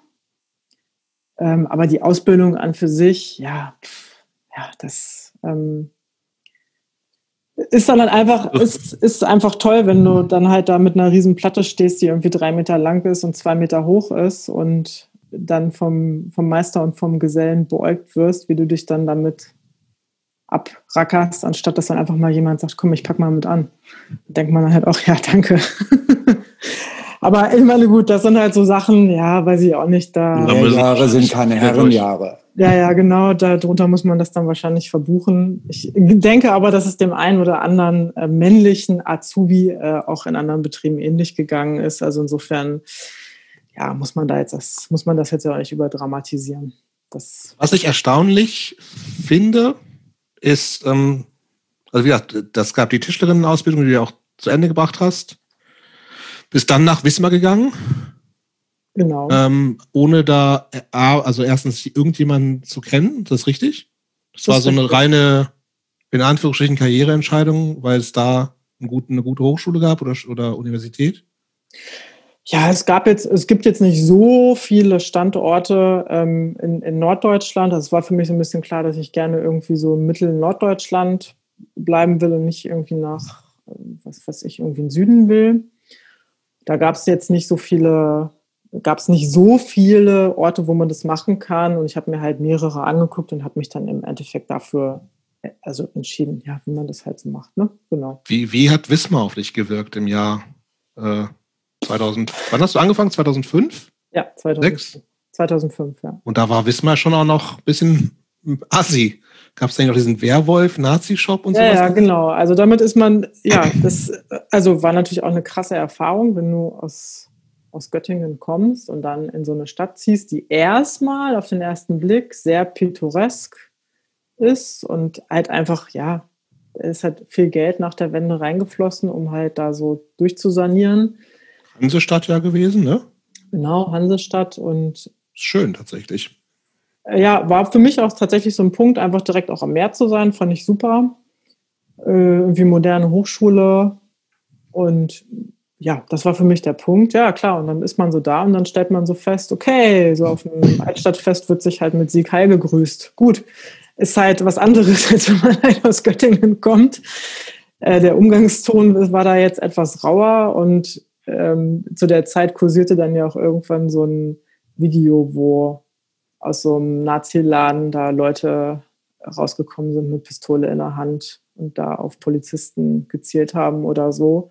Also zu der Zeit war ich ähm, gerade im Praktikum in Hamburg, da war ich gar nicht da, aber äh, ja, befremdlich, klar. Ist, krass. Und ich meine, du lebst dann da und äh, ja, in der Zeit ist da ja auch wahnsinnig viel ähm, an Scheiße auch passiert, dass äh, Leute auf der Straße irgendwie angegriffen wurden. Also nicht nur in Wismar, sondern halt auch in vielen ostdeutschen Städten. Und ähm, ja, da einfach relativ wenig, ähm, ja, relativ wenig Gegenszene einfach da war. Und ähm, so eine Präsenz auch zu spüren, das, das fühlt sich halt in so einer Stadt natürlich komplett anders an, als wenn du halt ja aus Göttingen halt kommst, wo man, also ich habe vorher in meinem Leben in Göttingen noch nie ja Nazis so patrouillieren sehen oder mit diesem mit dieser Selbstverständlichkeit sich da Raum zu nehmen, das gab es da halt einfach so nicht und damit ist man da dann mal so ganz knallhart konfrontiert worden, wie da halt die Realität ist. Und das war ähm, ist äh, nicht angenehm. Nee, überhaupt nicht.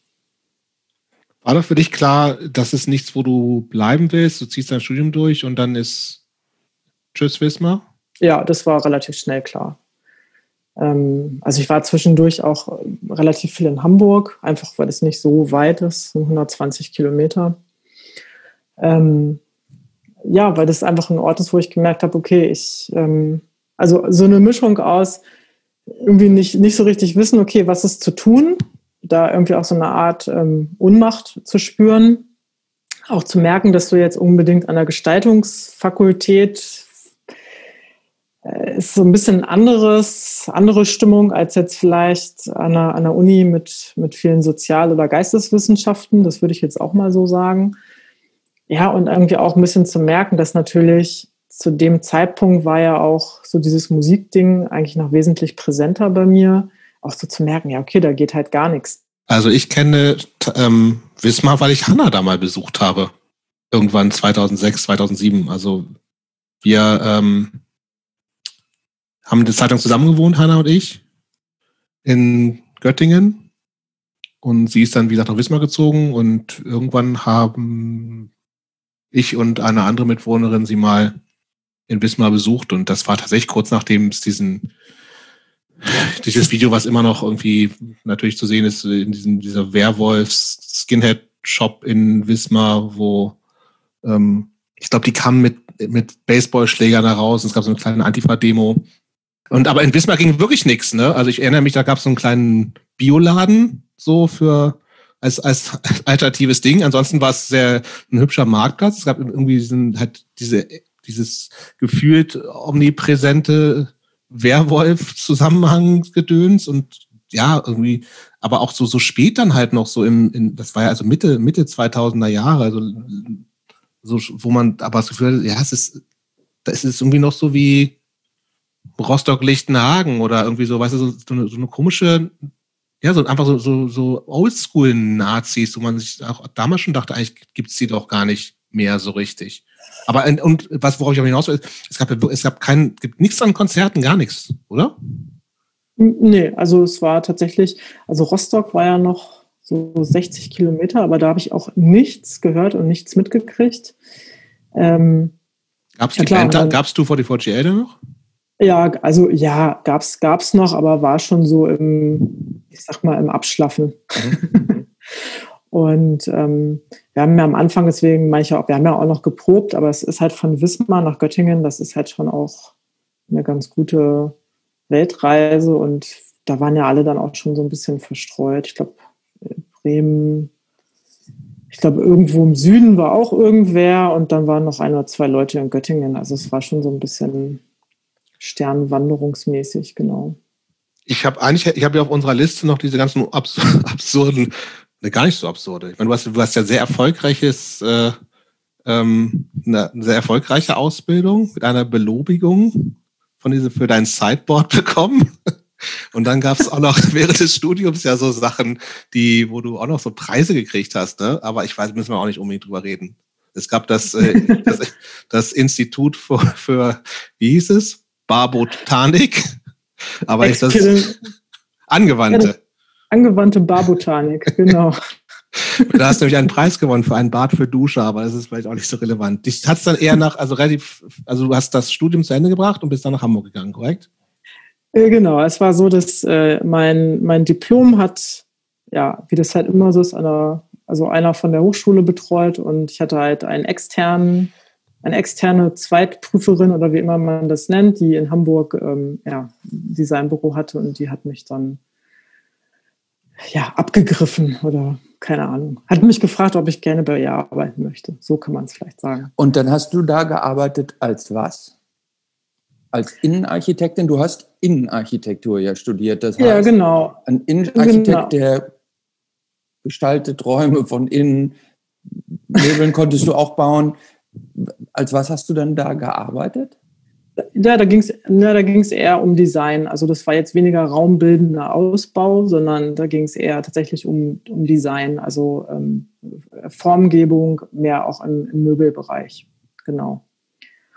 Und ähm, ja, das habe ich eine Zeit lang gemacht, allerdings auch ähm, sozusagen frei, also selbstständig. Und darüber bin ich aber, die hat ja, wie soll man das jetzt erklären? Also, die hat als Designerin gearbeitet und hat aber auch für so Foto- und Filmgeschichten Ausstattung gemacht für Produktionen. Also, ne, keine Ahnung. Du machst einen Werbefilmdreh und da musst du irgendwie, Leute müssen ja irgendwas anziehen und die müssen irgendwo dran sitzen und die müssen irgendwie in irgendeinem Ort sein, wo das dann gedreht wird. Und da war die sozusagen aktiv und hat mich öfter mal als Assistenz sozusagen mitgenommen. Und darüber bin ich eigentlich ähm, in den Fotobereich gelangt, wo ich ja auch heute immer noch rumäumele, würde ich das jetzt mal so nennen. Und da gab es diesen Berührungspunkt einfach. Und ähm, ja. Genau, es gibt, es gibt Dorian, ne? Genau. Die, ein, die, bessere, die, bessere, Hälfte. Die bessere Hälfte sozusagen. Der ist ja selbst, also war damals schon Fotograf, richtig, ne? Also als ganz, ganz klassisch eigentlich. Aber genau. ähm, irgendwie seid ihr seid jetzt zusammen selbstständig, ne? War das schon zu Hamburger Zeiten? Er war vorher selbstständig als Fotograf, wenn ich richtig in Erinnerung habe. Genau, also das, ähm, die Geschichte geht dann eigentlich so, also obwohl er ja schon seit Ewigkeiten Fotograf ist, habe ich mich da aber echt nie für interessiert, so richtig. Und bin dann erst durch diese Jobgeschichte nach dem Studium da halt in diese, in diese andere Welt so ein bisschen reingedrückt worden. Und dann war es irgendwann so, dass ich da halt auf, ähm, da keinen Bock mehr drauf hatte, da zu arbeiten, wo ich halt gearbeitet habe. Und ähm, dann hat Dorian gesagt, er hat da gerade einen großen Kunden, die suchen irgendwie jemanden, der da so Styling-Geschichten macht und das wäre doch was für mich. Bis zu dem Zeitpunkt habe ich da echt gar keinen Plan gehabt, was das eigentlich ist und meinte, okay, was muss ich machen? Ich brauche jetzt Geld. Er hat gesagt, ja, so und so. ich mit ihm ein paar Fotos gemacht, so eine Art Mini-Mappe, also total absurd eigentlich. Mich dann beim Kunden vorgestellt, habe gesagt, ja, hier, ich kann das. Und dann haben die gesagt, ja super, kannst du anfangen, prima. Wir buchen dich jetzt immer für jenes und dieses. Und das war Ausstattung, Ausstattung, für, Ausstattung für Fotoproduktionen, oder? Ja, da ging es einfach eher um so Textil, Textilgeschichten. Ähm, ja, so klassisches Werbe, Werbestyling. Und das habe ich ganz kurz da gemacht und habe ich halt gemerkt, oh, das, ähm, das interessiert mich eigentlich gar nicht. Das finde ich irgendwie auch blöd. Ähm, und habe dann eigentlich, bin ich dann in diese Art Direktionsrichtung gegangen für Fotoshootings. Also ähm, ich sag mal, das ist ja, was kann man sich darunter vorstellen? Es gibt immer einen, der macht ein Konzept und stimmt das im kommerziellen Bereich mit dem Kunden ab und hat dann ein Fototeam, die das umsetzen. Und ähm, da bin ich dann so reingerutscht oder habe mich da so reingearbeitet in ja, in Hamburg einfach ja, wahnsinnig viel kommerziell halt einfach gearbeitet. Gibt's halt das ist schon große ein, ein, Teil der Werbeindustrie. Ist das richtig? Ja, genau, genau, ja. Und, äh, das heißt, du hast da mit großen Werbeagenturen, mit großen Kunden ja, zu tun. Es, es, total unterschiedlich gewesen. Also so von, von bis, ganz unterschiedlich, auch in unterschiedlichen Bereichen. Und ähm, dann gab es irgendwann die Idee von uns beiden, ja super, ähm, wir sind auch voll oft zusammen gebucht worden. Ey, wir machen jetzt mal unser eigenes Ding. Das haben wir dann auch gemacht. Das ist aber auch richtig geil in die Hose gegangen. Ähm, Inwiefern? Also, ja, also wir wollten einfach irgendwas zusammen machen. Wir hatten aber einfach nicht so einen richtigen Plan, wo das eigentlich enden soll oder was eigentlich das Ziel sein sollte. Und das war einfach so ein bisschen machen, aber irgendwie ohne Plan. Und das hat natürlich auch nicht so richtig geklappt. War aber auch total in Ordnung. Also war eine gute Erfahrung auf jeden Fall. Und ähm, dann haben wir das danach wieder so ein bisschen gesplittet. Also diese Studiounternehmung, die gibt es immer noch und wir arbeiten dort tatsächlich auch immer noch. Aber das ist nicht das, womit wir ähm, unser hauptsächliches Geld verdienen, sondern wir haben aus der Zeit aus Hamburg immer noch Kunden, die, mit denen wir jetzt einfach schon total lang zusammenarbeiten und die buchen uns tatsächlich in dieser Kombi, was richtig schön ist. Macht Spaß. Ist der, hat der, hat der Florian, ich kenne ihr, ähm, Dorian heißt ja, er. Florian. Dorian ähm, heißt er. Dorian. Immer noch, genau. ja. Dorian, ja. Ähm, hat der Dorian denn eigentlich auch irgendeine Punk-Hardcore-Vergangenheit oder äh, ist der so vom Himmel gesegelt, äh, gesegelt zu dir? Nee, nee, also der ist ja, ich, also ähnlich wie ich würde ich das jetzt mal nennen. Also der hat jetzt nicht unbedingt so eine Band ähm, gehabt, wo er jetzt so wahnsinnig aktiv mit war. Hat er aber auch mal irgendwie so gehabt, so eine Schrammelband, irgendwas. Aber ist, ist immer noch, ähm, ja, ich sag mal drin, vielleicht jetzt mittlerweile mehr so Black Metal oder so, keine Ahnung. Was aber man im Alter noch, so macht. Was man halt so macht, wenn man alt und dick wird, aber ähm, Nee, aber der kommt auch aus dem gleichen Kontext, allerdings nicht aus Göttingen, sondern tatsächlich aus Bielefeld. Der ist halt eher so in diesem AJO-Umfeld sozialisiert worden oder wie immer man das dann nennen möchte, genau. Ich musste ja eben meinen Stromkabel holen. Seid ihr schon in Warendorf? Nee, sind wir noch nicht. Aber, ja, aber Warendorf ist es, das ist wirklich in the middle of nowhere. Ja, Warendorf kennst du kennst sogar Christopher, ne? Ja, natürlich. Warendorf, das kenne ich. Aber solch, es ist noch nicht mal Warendorf, es ist noch ein Ort daneben, es ist noch viel, viel kleiner, es ist Freckenhorst. Das ist wirklich. Da bin ich raus. Also, ich finde Warendorf, Warendorf schlimm genug. Ja, aber die, da gibt es natürlich auch eine Geschichte dazu, ist ja klar. Na klar. Die, die, die, geht ganz einfach so. Wir haben dann voll lange in Hamburg rumgeäumelt und haben da ja auch dann ähm, unser erstes Kind gekriegt.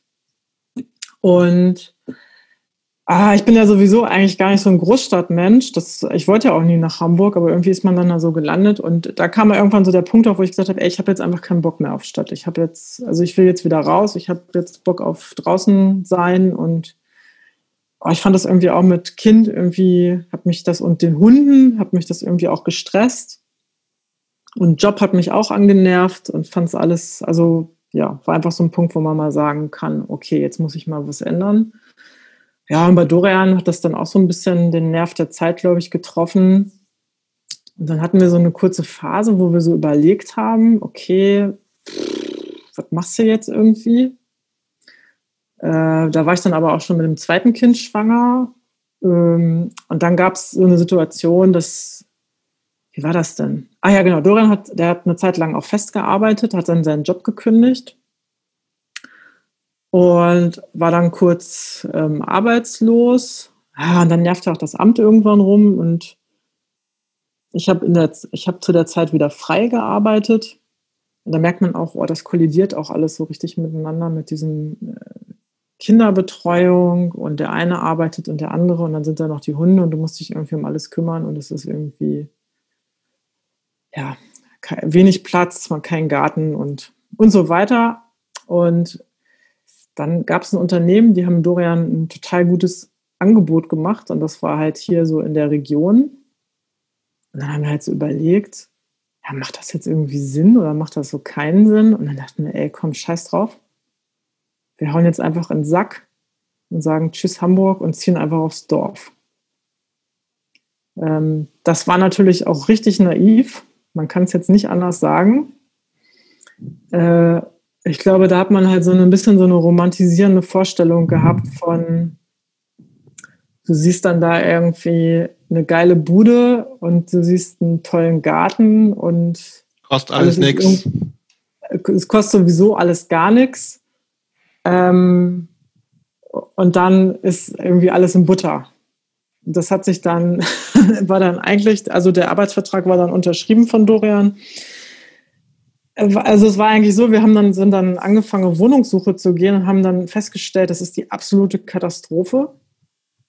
Ähm, es ist einfach nichts inseriert, weil das auf dem Dorf einfach nicht inseriert wird, sondern da ist es dann halt, wenn, was weiß ich, Tante Elfriede ist irgendwie gestorben und die Nachbarn wissen dann Bescheid, dass Haus leer wird, die Kinder wollen es dann nicht verkaufen und dann zieht da halt die Nachbarstochter ein oder irgendwie so geht das dann, ja. Ja, wir haben in Hamburg total schön gewohnt und haben dann so gesehen, gegen was wir das denn jetzt voraussichtlich eintauschen werden. Und das war natürlich der erste Frust.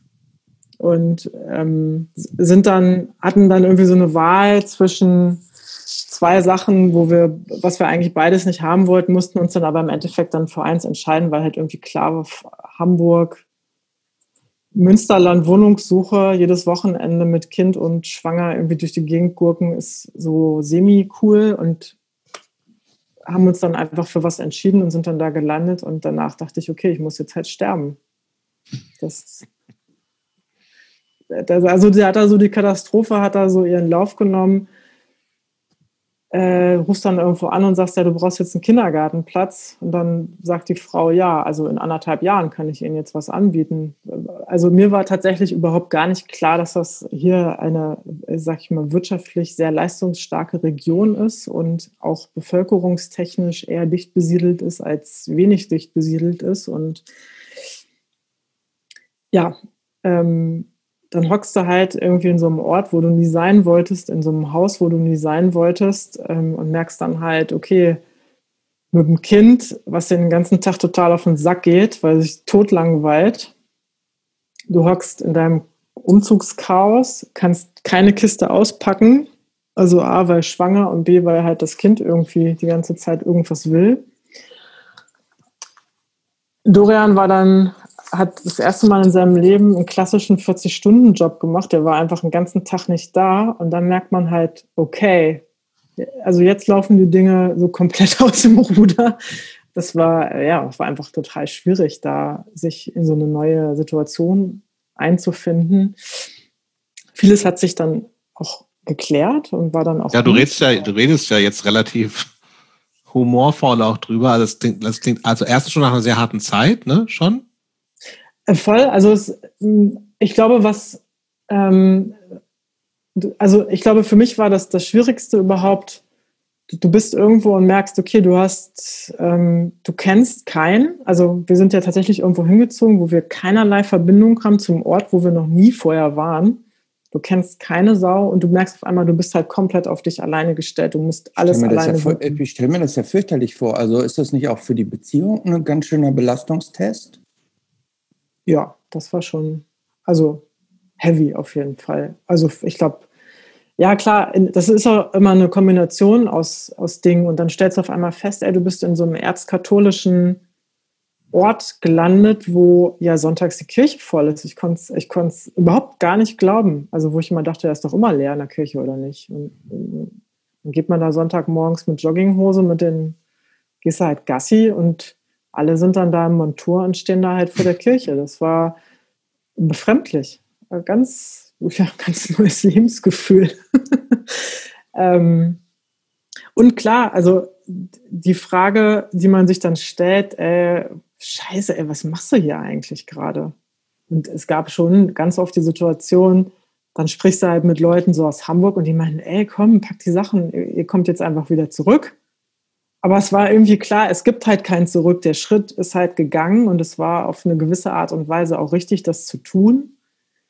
Aber der Übergang, der war schon hart. Also so ein Kulturschock äh, so mitzuerleben, ähm, auch tatsächlich natürlich auch in einer, in einer Phase mit, wo, also klar, wo auch eine Überforderung einfach da ist. Ne? Privat, Beziehung ist, äh, sag ich mal, ausgereizt Kind ist schwierig, du stehst total unter Druck, weil du denkst, okay, da kommt jetzt bald noch ein zweites Kind.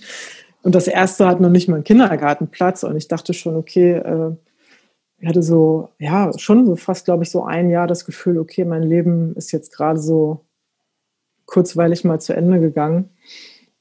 Und das war schon eine anstrengende Zeit, auf einmal so zu merken, äh, einen Kindergartenplatz haben wir dann final gekriegt, auch total cool hier im Ort, im Waldkindergarten, aber halt nur eine Betreuung bis mittags. Wo man dann erstmal, in, in dem ersten Moment war ich total dankbar, dass es das überhaupt gibt. Ja, und im zweiten ähm, Schritt stellst du dann halt auch fest, ja, es gibt halt auch eine Zeit nach der Elternzeit. Äh, und die Frage, was mache ich dann eigentlich? Ähm, in Freckenhorst, so beruflich mit dem, was ich vorher so gemacht habe. Und ja, da fragen dann ja auch alle nachher, was machst du dann? Tischler. Ja, ich glaube, das hätte ich, das habe ich schon so ein bisschen für mich ähm, abgeschlossen, das Kapitel. Also ich, das ist eine schöne Sache, das ist ein toller Beruf, aber nur wenn man das privat macht und damit kein Geld verdienen muss, glaube ich. Ja, und ähm, das hat dann so ein bisschen gedauert, bis wir uns hier so eingegruft haben. Äh, final sind wir dann natürlich auch noch nicht so am Ende angekommen, aber. Wie lange seid ihr jetzt da? Ja, knapp zwei Jahre. Okay. Und ähm, ja, wie das dann halt ist, dann kommt halt noch ein Kind. Das ist ja auch immer alles so ein bisschen sehr anstrengend und irgendwie auch sehr aufregend. Und ähm, nach dem, ich glaube, das zweite Kind dann irgendwie da war, da ist man dann ein halbes Jahr sowieso eigentlich so ein bisschen im Ausnahmezustand dann haben wir halt so eine super, super geile Idee gehabt, ähm, wir gönnen uns jetzt mal Urlaub und sind dann dieses Jahr im Februar haben wir uns dann ähm, einen Flug auf die Kanaren gebucht und dachten. Und du meinst jetzt in diesem schönen Corona-Jahr? Ja, ja, genau. Das war aber noch, also bevor Corona aktuell wurde, das war dann so der nächste ich sag mal, die nächste Belastungsprobe, die dann da so stattgefunden hat. Das Jahr davor war halt schon ultra anstrengend. Äh, dann gab es so die Idee, ey, wir machen jetzt Urlaub und in der Urlaubszeit ist so die Zeit, wo ich vielleicht auch mal ein bisschen Zeit habe zu überlegen, was kommt halt danach, weil dann meine Elternzeit auch so ein bisschen, ja, so ein bisschen langsam zu Ende oder zum, sich zu dem Ende geneigt hat. Naja, gut, und dann war es halt so, der, äh, wir sind in Urlaub geflogen und wir waren alle krank im Urlaub. Also vielleicht hatten wir Corona schon, ich weiß nicht. Ähm, kann sein, weil wir halt natürlich klar in Spanien zu der Zeit und sind dann quasi passend mit dem letzten Flug zum Shutdown dann nach Deutschland zurückgeflogen. Ähm, Im Urlaub, also Dorian war zehn Tage krank, der konnte nichts machen. Ähm, und mein Urlaub war dann zehn Tage mit zwei Kindern irgendwas zu machen. Und es hat, ähm, ja, es war so, ja, so semi-erfolgreich, was die Zeit danach anging. Und ja, danach war dann ja sowieso erstmal nichts, weil dann war Corona. Ähm, Kinder einfach, also die Kleine ja sowieso noch zu Hause und die Große auch zu Hause. Ähm, Dorians Job, also klar, einerseits gut, keine Kurzarbeit, andererseits bei dem, bei denen in der Firma hat es halt gebrummt, der war halt nur am Arbeiten, der war halt gar nicht mehr da. Dann hockt man halt so 24 Stunden zu Hause mit Kindern und Hunden und denkt sich halt so, ja, okay, geil, läuft. Und Sind das so Momente, wo du dann auch manchmal denkst, du würdest mal gerne wieder mit einer Band so durch ähm, irgendwelche Keller ziehen und so ein bisschen was rauslassen von dem, was sich in dir anstaut? Ach voll. Ich habe mir eigentlich immer eher gewünscht, dass ich von uns, wenn ich einkaufen fahre, nicht äh, nach Freckenhorst oder nach Warendorf zum Einkaufen fahre, vielleicht mal nach Hannover. Ich habe dann einfach äh, in, den, in den zehn Minuten Zeit, die man am Tag dann für sich hat in so einer Phase, einfach im Auto gesessen und einfach ultra laut Mucke gehört und einfach dachte, okay, fuck it. Das ist doch irgendwie klar auch so eine Art Ventil, auch wenn du dann natürlich nicht, ähm, ja, du machst dann keine Musik, das ist natürlich was anderes, aber ich meine, jeder, der Kinder hat, ich glaube, der kennt das auch gerade mit kleinen Kindern. Du, du denkst einfach irgendwann, du bist auch intellektuell irgendwie am Ende angekommen, wo du einfach denkst, das Gehirn ist zwischen. Ja, am Anfang wieder, ne? Ja, also das Gehirn ist nicht mehr vorhanden oder hat einfach seinen Job quittiert aufgrund von ja. Ist nicht gefordert. Es, es, geht einfach nicht. Und du hast trotzdem jeden Tag das Gefühl, du bist halt total im Arsch, obwohl du eigentlich nichts gemacht hast, außer den Tag mit den Kindern irgendwie rumgekriegt hast. Und das also, war natürlich, da, da, hat man sofort das Ding, dass man das Gefühl hat, okay, ich brauche ich brauch jetzt mal wieder Zeit für mich, um was zu machen. Aber tatsächlich war es da eigentlich eher so, dass ich schon total happy war, wenn einfach klar war, okay, ich darf einfach nur mit dem Hund rausgehen ohne Kinder. Das war schon das Tageshighlight. Oder irgendwie mal alleine duschen. Wow. So, ich, ich habe ja auch zwei Kinder und also ich, das, ich, ich kenne das und ich, auch das ist so ein Punkt, wo Leute, glaube ich, die keine Kinder haben, das natürlich überhaupt nicht nachvollziehen können, wie man sich selbst quasi so einen Stock in die Speichen werfen kann. Ähm, und was, glaube ich, auch zum Teil man selbst unterschätzt, wie, wie viel, wie anstrengend das ist, Kinder zu haben. Aber andererseits ist das, also zumindest bei mir, und das hoffe ich, oder ist ja wahrscheinlich, oder hoffe ich, nee, hoffe ich, dass bei dir auch so ist, dass man das ja natürlich trotzdem nicht bereut. So, ne? Also ist ja. Ja, klar, es gibt, es gibt immer die Momente, wo du irgendwie denkst, ich kann nicht mehr, ich habe keinen Bock mehr, ja äh, äh, man denkt an so an Zeiten zurück, wo es die Kinder halt noch nicht gab. Und das ist natürlich so eine ganz schöne Wohlfühlblase, in die ja, man ja. sich dann so hineinbegibt. Aber das ist natürlich Quatsch. So, Total. Weil man, man lernt halt auch ganz viel. Ja, da wollte ich mal so ein bisschen drauf hin. Was, was, was hat sich, also abgesehen davon, dass es einfach Phasen gibt, wo man sich denkt, Alter, ich kann nicht mehr, ich habe keinen Bock mehr und ultra anstrengend und also ich glaube, Zweifelsfall ja als Mutter vielleicht noch ein bisschen mehr als Vater, wenn man ja auch noch so Ernährungsmaschine nebenbei ist. Ähm, also das mal außen vor gelassen. Was hat sich für dich durchs Muttersein geändert bei dir? Boah, ich glaube, ähm, ja, das ist natürlich ganz viel äh, von dem, was man vorher so als, ähm, als Ego Zeit hatte, es ging halt immer nur um dich, ja, was du wolltest, was, was deine Bedürfnisse sind, weniger, weniger vielleicht auch um andere. Und jetzt, das hat sich natürlich schon einfach krass geändert. Ich habe einen, hab einen ganz anderen Blick auf viele Dinge natürlich. Ähm, der ist größer geworden als jetzt zum Beispiel in der Zeit, wenn wir jetzt über die Anfangszeit der Musik reden, ja, mit 16, da ist ist der Kreis so ein bisschen kleiner. Das merke ich halt schon, dass sich das ganz krass geändert hat. Das ist auch eine andere Solidarität, glaube ich, mit, mit bestimmten Dingen da. Ja, klar, und natürlich irgendwie ähm, merkt man dann, wenn man Familie hat, welche Rolle halt auch Sozialisierung halt spielt. Ne? Was gibst du denen halt mit und was lebst du denen halt vor? Und ähm, das ist natürlich manchmal total lustig. Was gibst du denen denn mit? naja, ich, ich, ich versuche halt, ich, ich, ich, ja, ich, ich finde, das kann man schwierig sagen. Ich versuche halt natürlich das, was ich für mich dazugelernt habe, gerade in den letzten Jahren, vielleicht auch mit Familie und von dem, was ich so von meinen Eltern mitbekommen habe, ne, viele Dinge halt auch zu erklären mit, wie funktionieren bestimmte Dinge, ähm, wie sind Leute drauf, was, wie geht man miteinander um, ähm, wie regelt man Dinge, das halt einfach vorzuleben, ne? also geduldig zu sein, ne? empathisch zu sein, zu gucken, was will dir da gerade dieser kleine Mensch irgendwie verständlich machen. Ähm, ja, natürlich auch eine Welt aufzuzeigen außerhalb des, der kon gelebten Konsumgesellschaft.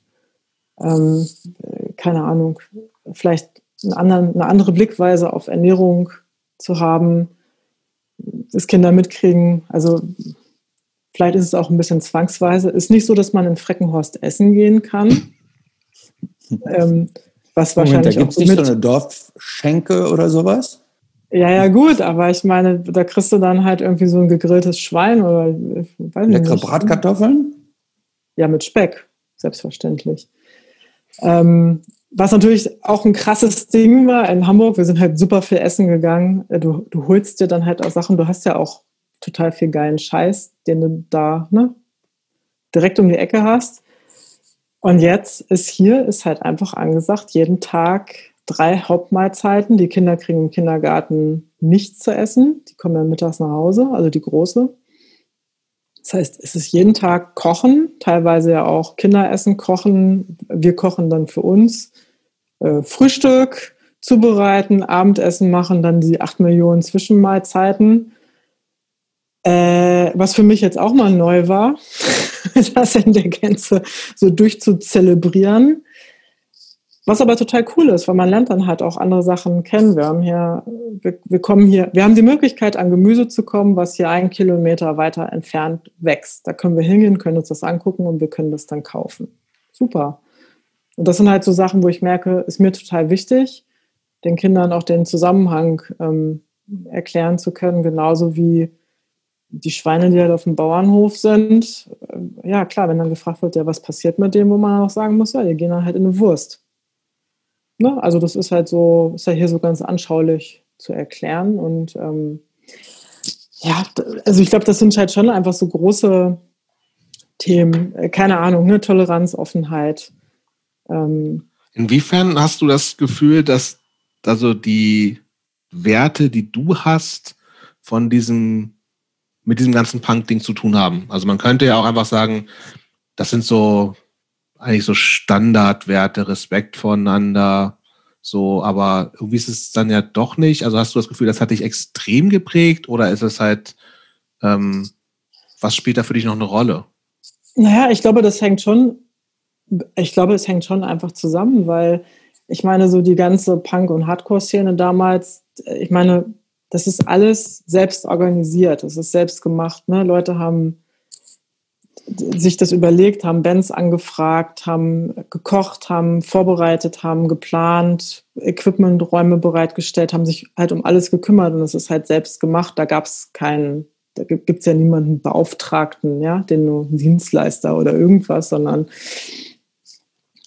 so, so ist ja die Szene, war die ja organisiert. Und ich glaube, dieses Verständnis von die Sachen selbst in die Hand zu nehmen, ähm, ich glaube, das ist schon was, was, was für mich jetzt nicht so ganz unentscheidend war oder was mich da, glaube ich, auch geprägt hat, einfach zu lernen, du kannst es einfach selber machen. Du brauchst nicht immer jemanden, der das für dich macht, sondern du willst das, also mach es selber. Und es muss nicht perfekt sein, darum geht es halt auch nicht, sondern ähm, es geht darum, es halt zu machen und dann vielleicht was draus zu lernen, dass es am nächsten Mal dann vielleicht besser klappt oder du sagst, naja, ich frage dann lieber wen anders, der es besser kann. Aber ich glaube, die Art an für sich, das ist schon was, was, wo ich schon sagen würde, das ist, äh, ist prägend auch gewesen und ist es auch immer noch in der Art, wie ich selber lebe. Und was ich, was du natürlich dann irgendwie auch weitergibst, weil du es selber lebst, zu Sachen, hey, wir brauchen kein Ikea-Regal, wir können das einfach selber machen, ne? Oder wir machen das aus Sachen, die wir sowieso schon haben. Das geht dann halt, ne? Und eben da auch, äh, ja, natürlich gerade Kindern irgendwie was anderes mitzugeben, es ist kaputt, okay, wir schmeißen es weg, sondern du sagst, du kaufst vernünftige Sachen und wenn was kaputt geht, kannst du es halt auch reparieren. Mach es einfach selber. Und das ist, glaube ich, schon was, dass so eine Hands-on-Mentalität da immer noch da ist, was mir total wichtig ist und was bei den Kindern auch, die leben das dann irgendwie auch so. Klar, die übernehmen das halt, ne? Ähm, seid ihr schon so die Außenseiter in Freckenhorst? Oder ja, also gibt es dann in, in einem ähnlichen Alter einfach Leute, die dann vielleicht nicht so ein Background haben, aber irgendwie dann doch ähnlich ticken? Wie das, ich habe das ganze Gefühl, so ein Thema Nachhaltigkeit oder so. Es gibt schon so Anknüpfungspunkte bei, also kenne ich jetzt so aus bei, bei anderen Eltern, wo man sagt, ja, die kommen natürlich von ganz woanders her, sind halt irgendwelche normalen Leute, aber es gibt schon so Sachen, wo man dann wenn es um Nachhaltigkeit geht oder bla bla bla, dann ist schon, ist schon so, da gibt es Verbindungen, aber ist das in Freckenhorst anders als in Berlin-Neukölln? naja, also ich glaube, ähm, wir haben niemanden hier von Leuten, die wir jetzt kennengelernt haben, die ansatzweise diesen Background haben, den Dorian und ich jetzt haben. Die kommen aus ne, ganz anderen, ähm, die, ja, der, der, sind wirklich ganz weit davon entfernt. Ähm, aber braucht man halt auch nicht, ist nicht so wichtig. Also ich ähm, habe hab nicht das Gefühl, ich kann mit denen jetzt nicht sein. Natürlich gibt es dann auch manchmal so lustige Überschneidungspunkte, ne? wenn, ja, wenn, wenn das Thema auf Vergangenheit kommt und dann halt ne, zum Beispiel jetzt die Band irgendwie thematisiert wird und die Vorstellung von Leuten, die nie in dieser Szene irgendwas gemacht haben, ist die klassische Vorstellung, ah, du bist eine Frau, ah, du hast in einer Band gesungen. Ja, das ist ja toll, das würde ich gerne mal hören. Und mhm. dann haben wir halt so eine Surprise! Surprise, Surprise, ja, dann haben die so eine Vorstellung, dass da jetzt so, ja, dass du wahrscheinlich in so einer Popband oder so irgendwie was gespielt hast und dann sagst du, ja, es ist eher schon so, so Hardcore-Punk. ja, und dann ist halt auch erstmal betroffenes Schweigen. Und dann merkt man halt, okay, man wechselt jetzt halt das Thema, nachdem man das dann mal so demonstriert hat oder das vorgespielt hat und dann redet man halt über andere Sachen. Aber man merkt, eine Be ja, die Befremdlichkeit ist, ist da, ja. Ähm, aber also ich muss sagen, ich, was soll ich auch anderes machen? Natürlich, ich finde es ganz lustig, weil ich ja auch weiß, dass Leute, die einfach mit, äh, mit der Szene, egal ob es jetzt ne, Hardcore-Punk ist oder selbst wenn du jetzt Metal nimmst, wo du einfach diese Art von, von Gesang und, sage ich mal, einfach Heavy Mucke hast, das finden Leute, die hm, da keinen Berührungspunkt haben, die, die finden die gruselig. Die, aber ja, warum, warum macht ihr denn so eine Musik? Das ist ja, das ist ja fürchterlich. Da kriegt man ja Angst bei. also das, ähm, das sind ja so, das sind halt einfach Reaktionen, die ich schon total oft ähm, jetzt so mitgekriegt habe und ich einfach sagen kann, ja, ist so, ich mag das halt und ähm, das gehört halt dazu, ist auch in Ordnung. Aber ist für die Leute dann auch in Ordnung. Die finden es, glaube ich, ein bisschen, bisschen befremdlich, weil die dann halt so ein paar Sachen irgendwie nicht so zusammenkriegen, was so, was das Bild, ne, das von der anderen Person angeht, aber ist in Ordnung, passt. Aber wahrscheinlich ist das eine Außenwahrnehmung auch nichts anderes als so eine, so eine Rockabilly-Typ zu sein oder Gothic oder irgendeine so andere Subkultur, der ich jetzt mal unterstelle, gar nicht so viel Inhalte zu haben, arrogant wie ich bin. Ja, es ist einfach ein. Es ist, also, was, es, es ist was Skurriles irgendwie so, ne? ja, es ist was halt anderes schnalle ich nicht, aber ist auch okay. Ja, es ist einfach was, was sich außerhalb der Norm irgendwie abspielt und was jetzt auch nicht das ist, was so im Normbereich irgendwie breitgetreten wird. Ne? Es ist halt sehr speziell und für Leute halt auch nicht immer so zugänglich.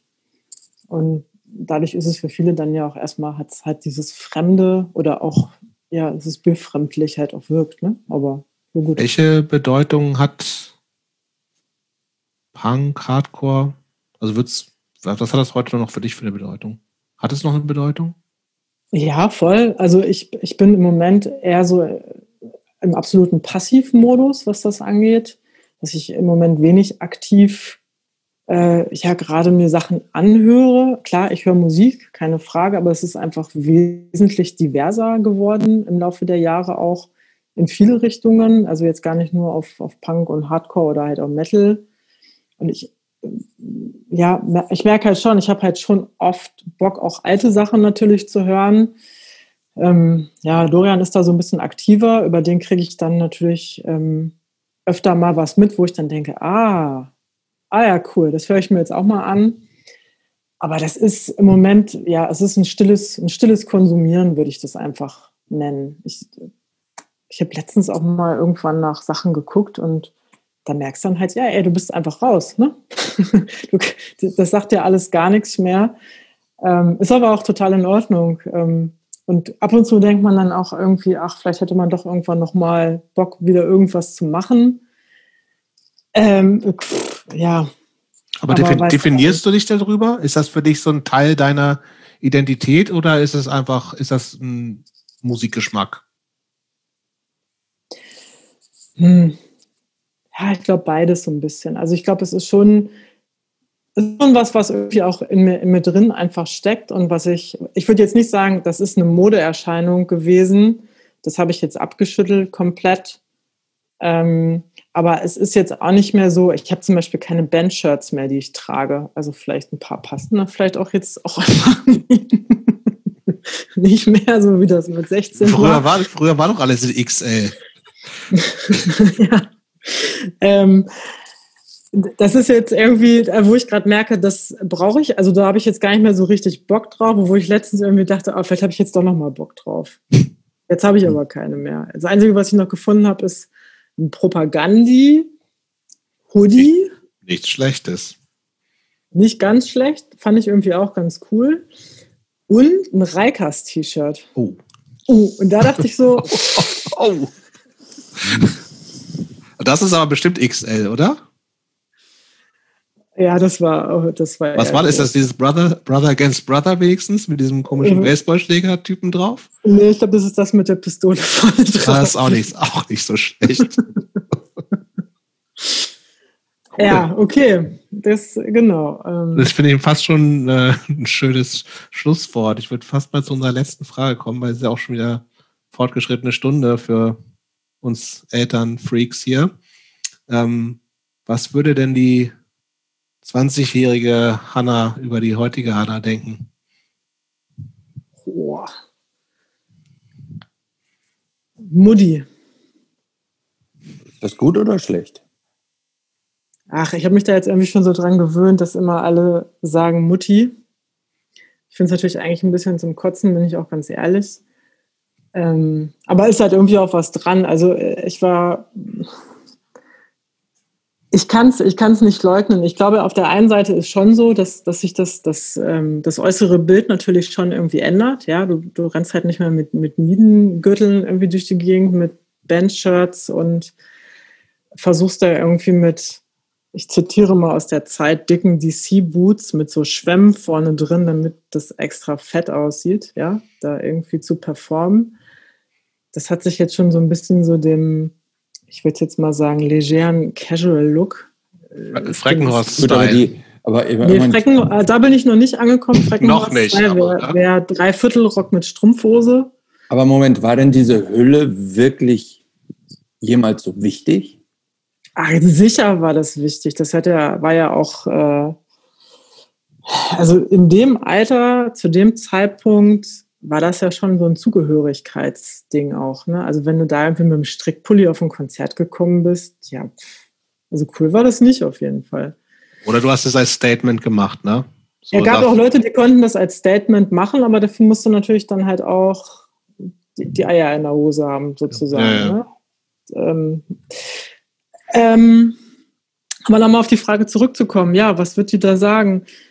Ähm, also ich würde es, glaube ich, nennen, ähm, ja, ein bisschen spießig und aber auch ein bisschen entspannter auf jeden Fall mit vielen Dingen. Und auf der anderen Seite glaube ich, also ich würde jetzt sagen, ich glaube, ich finde es jetzt cooler als damals. Also ich bin jetzt, glaube ich, die coolere, entspanntere Person, als ich es damals war. Aber jetzt so, so ein Schulterblick von damals zu heute finde ich schon, finde ich, glaube ich, schwierig, weil ich glaube, hätte mir damals jemand gesagt, ey, mit Ende 30 hast du zwei Kinder, wohnst im Haus, hast irgendwie einen Dackel. Auf dem Dorf? Auf dem Dorf, hätte ich gesagt, fick dich. ja. Danke. Gerne.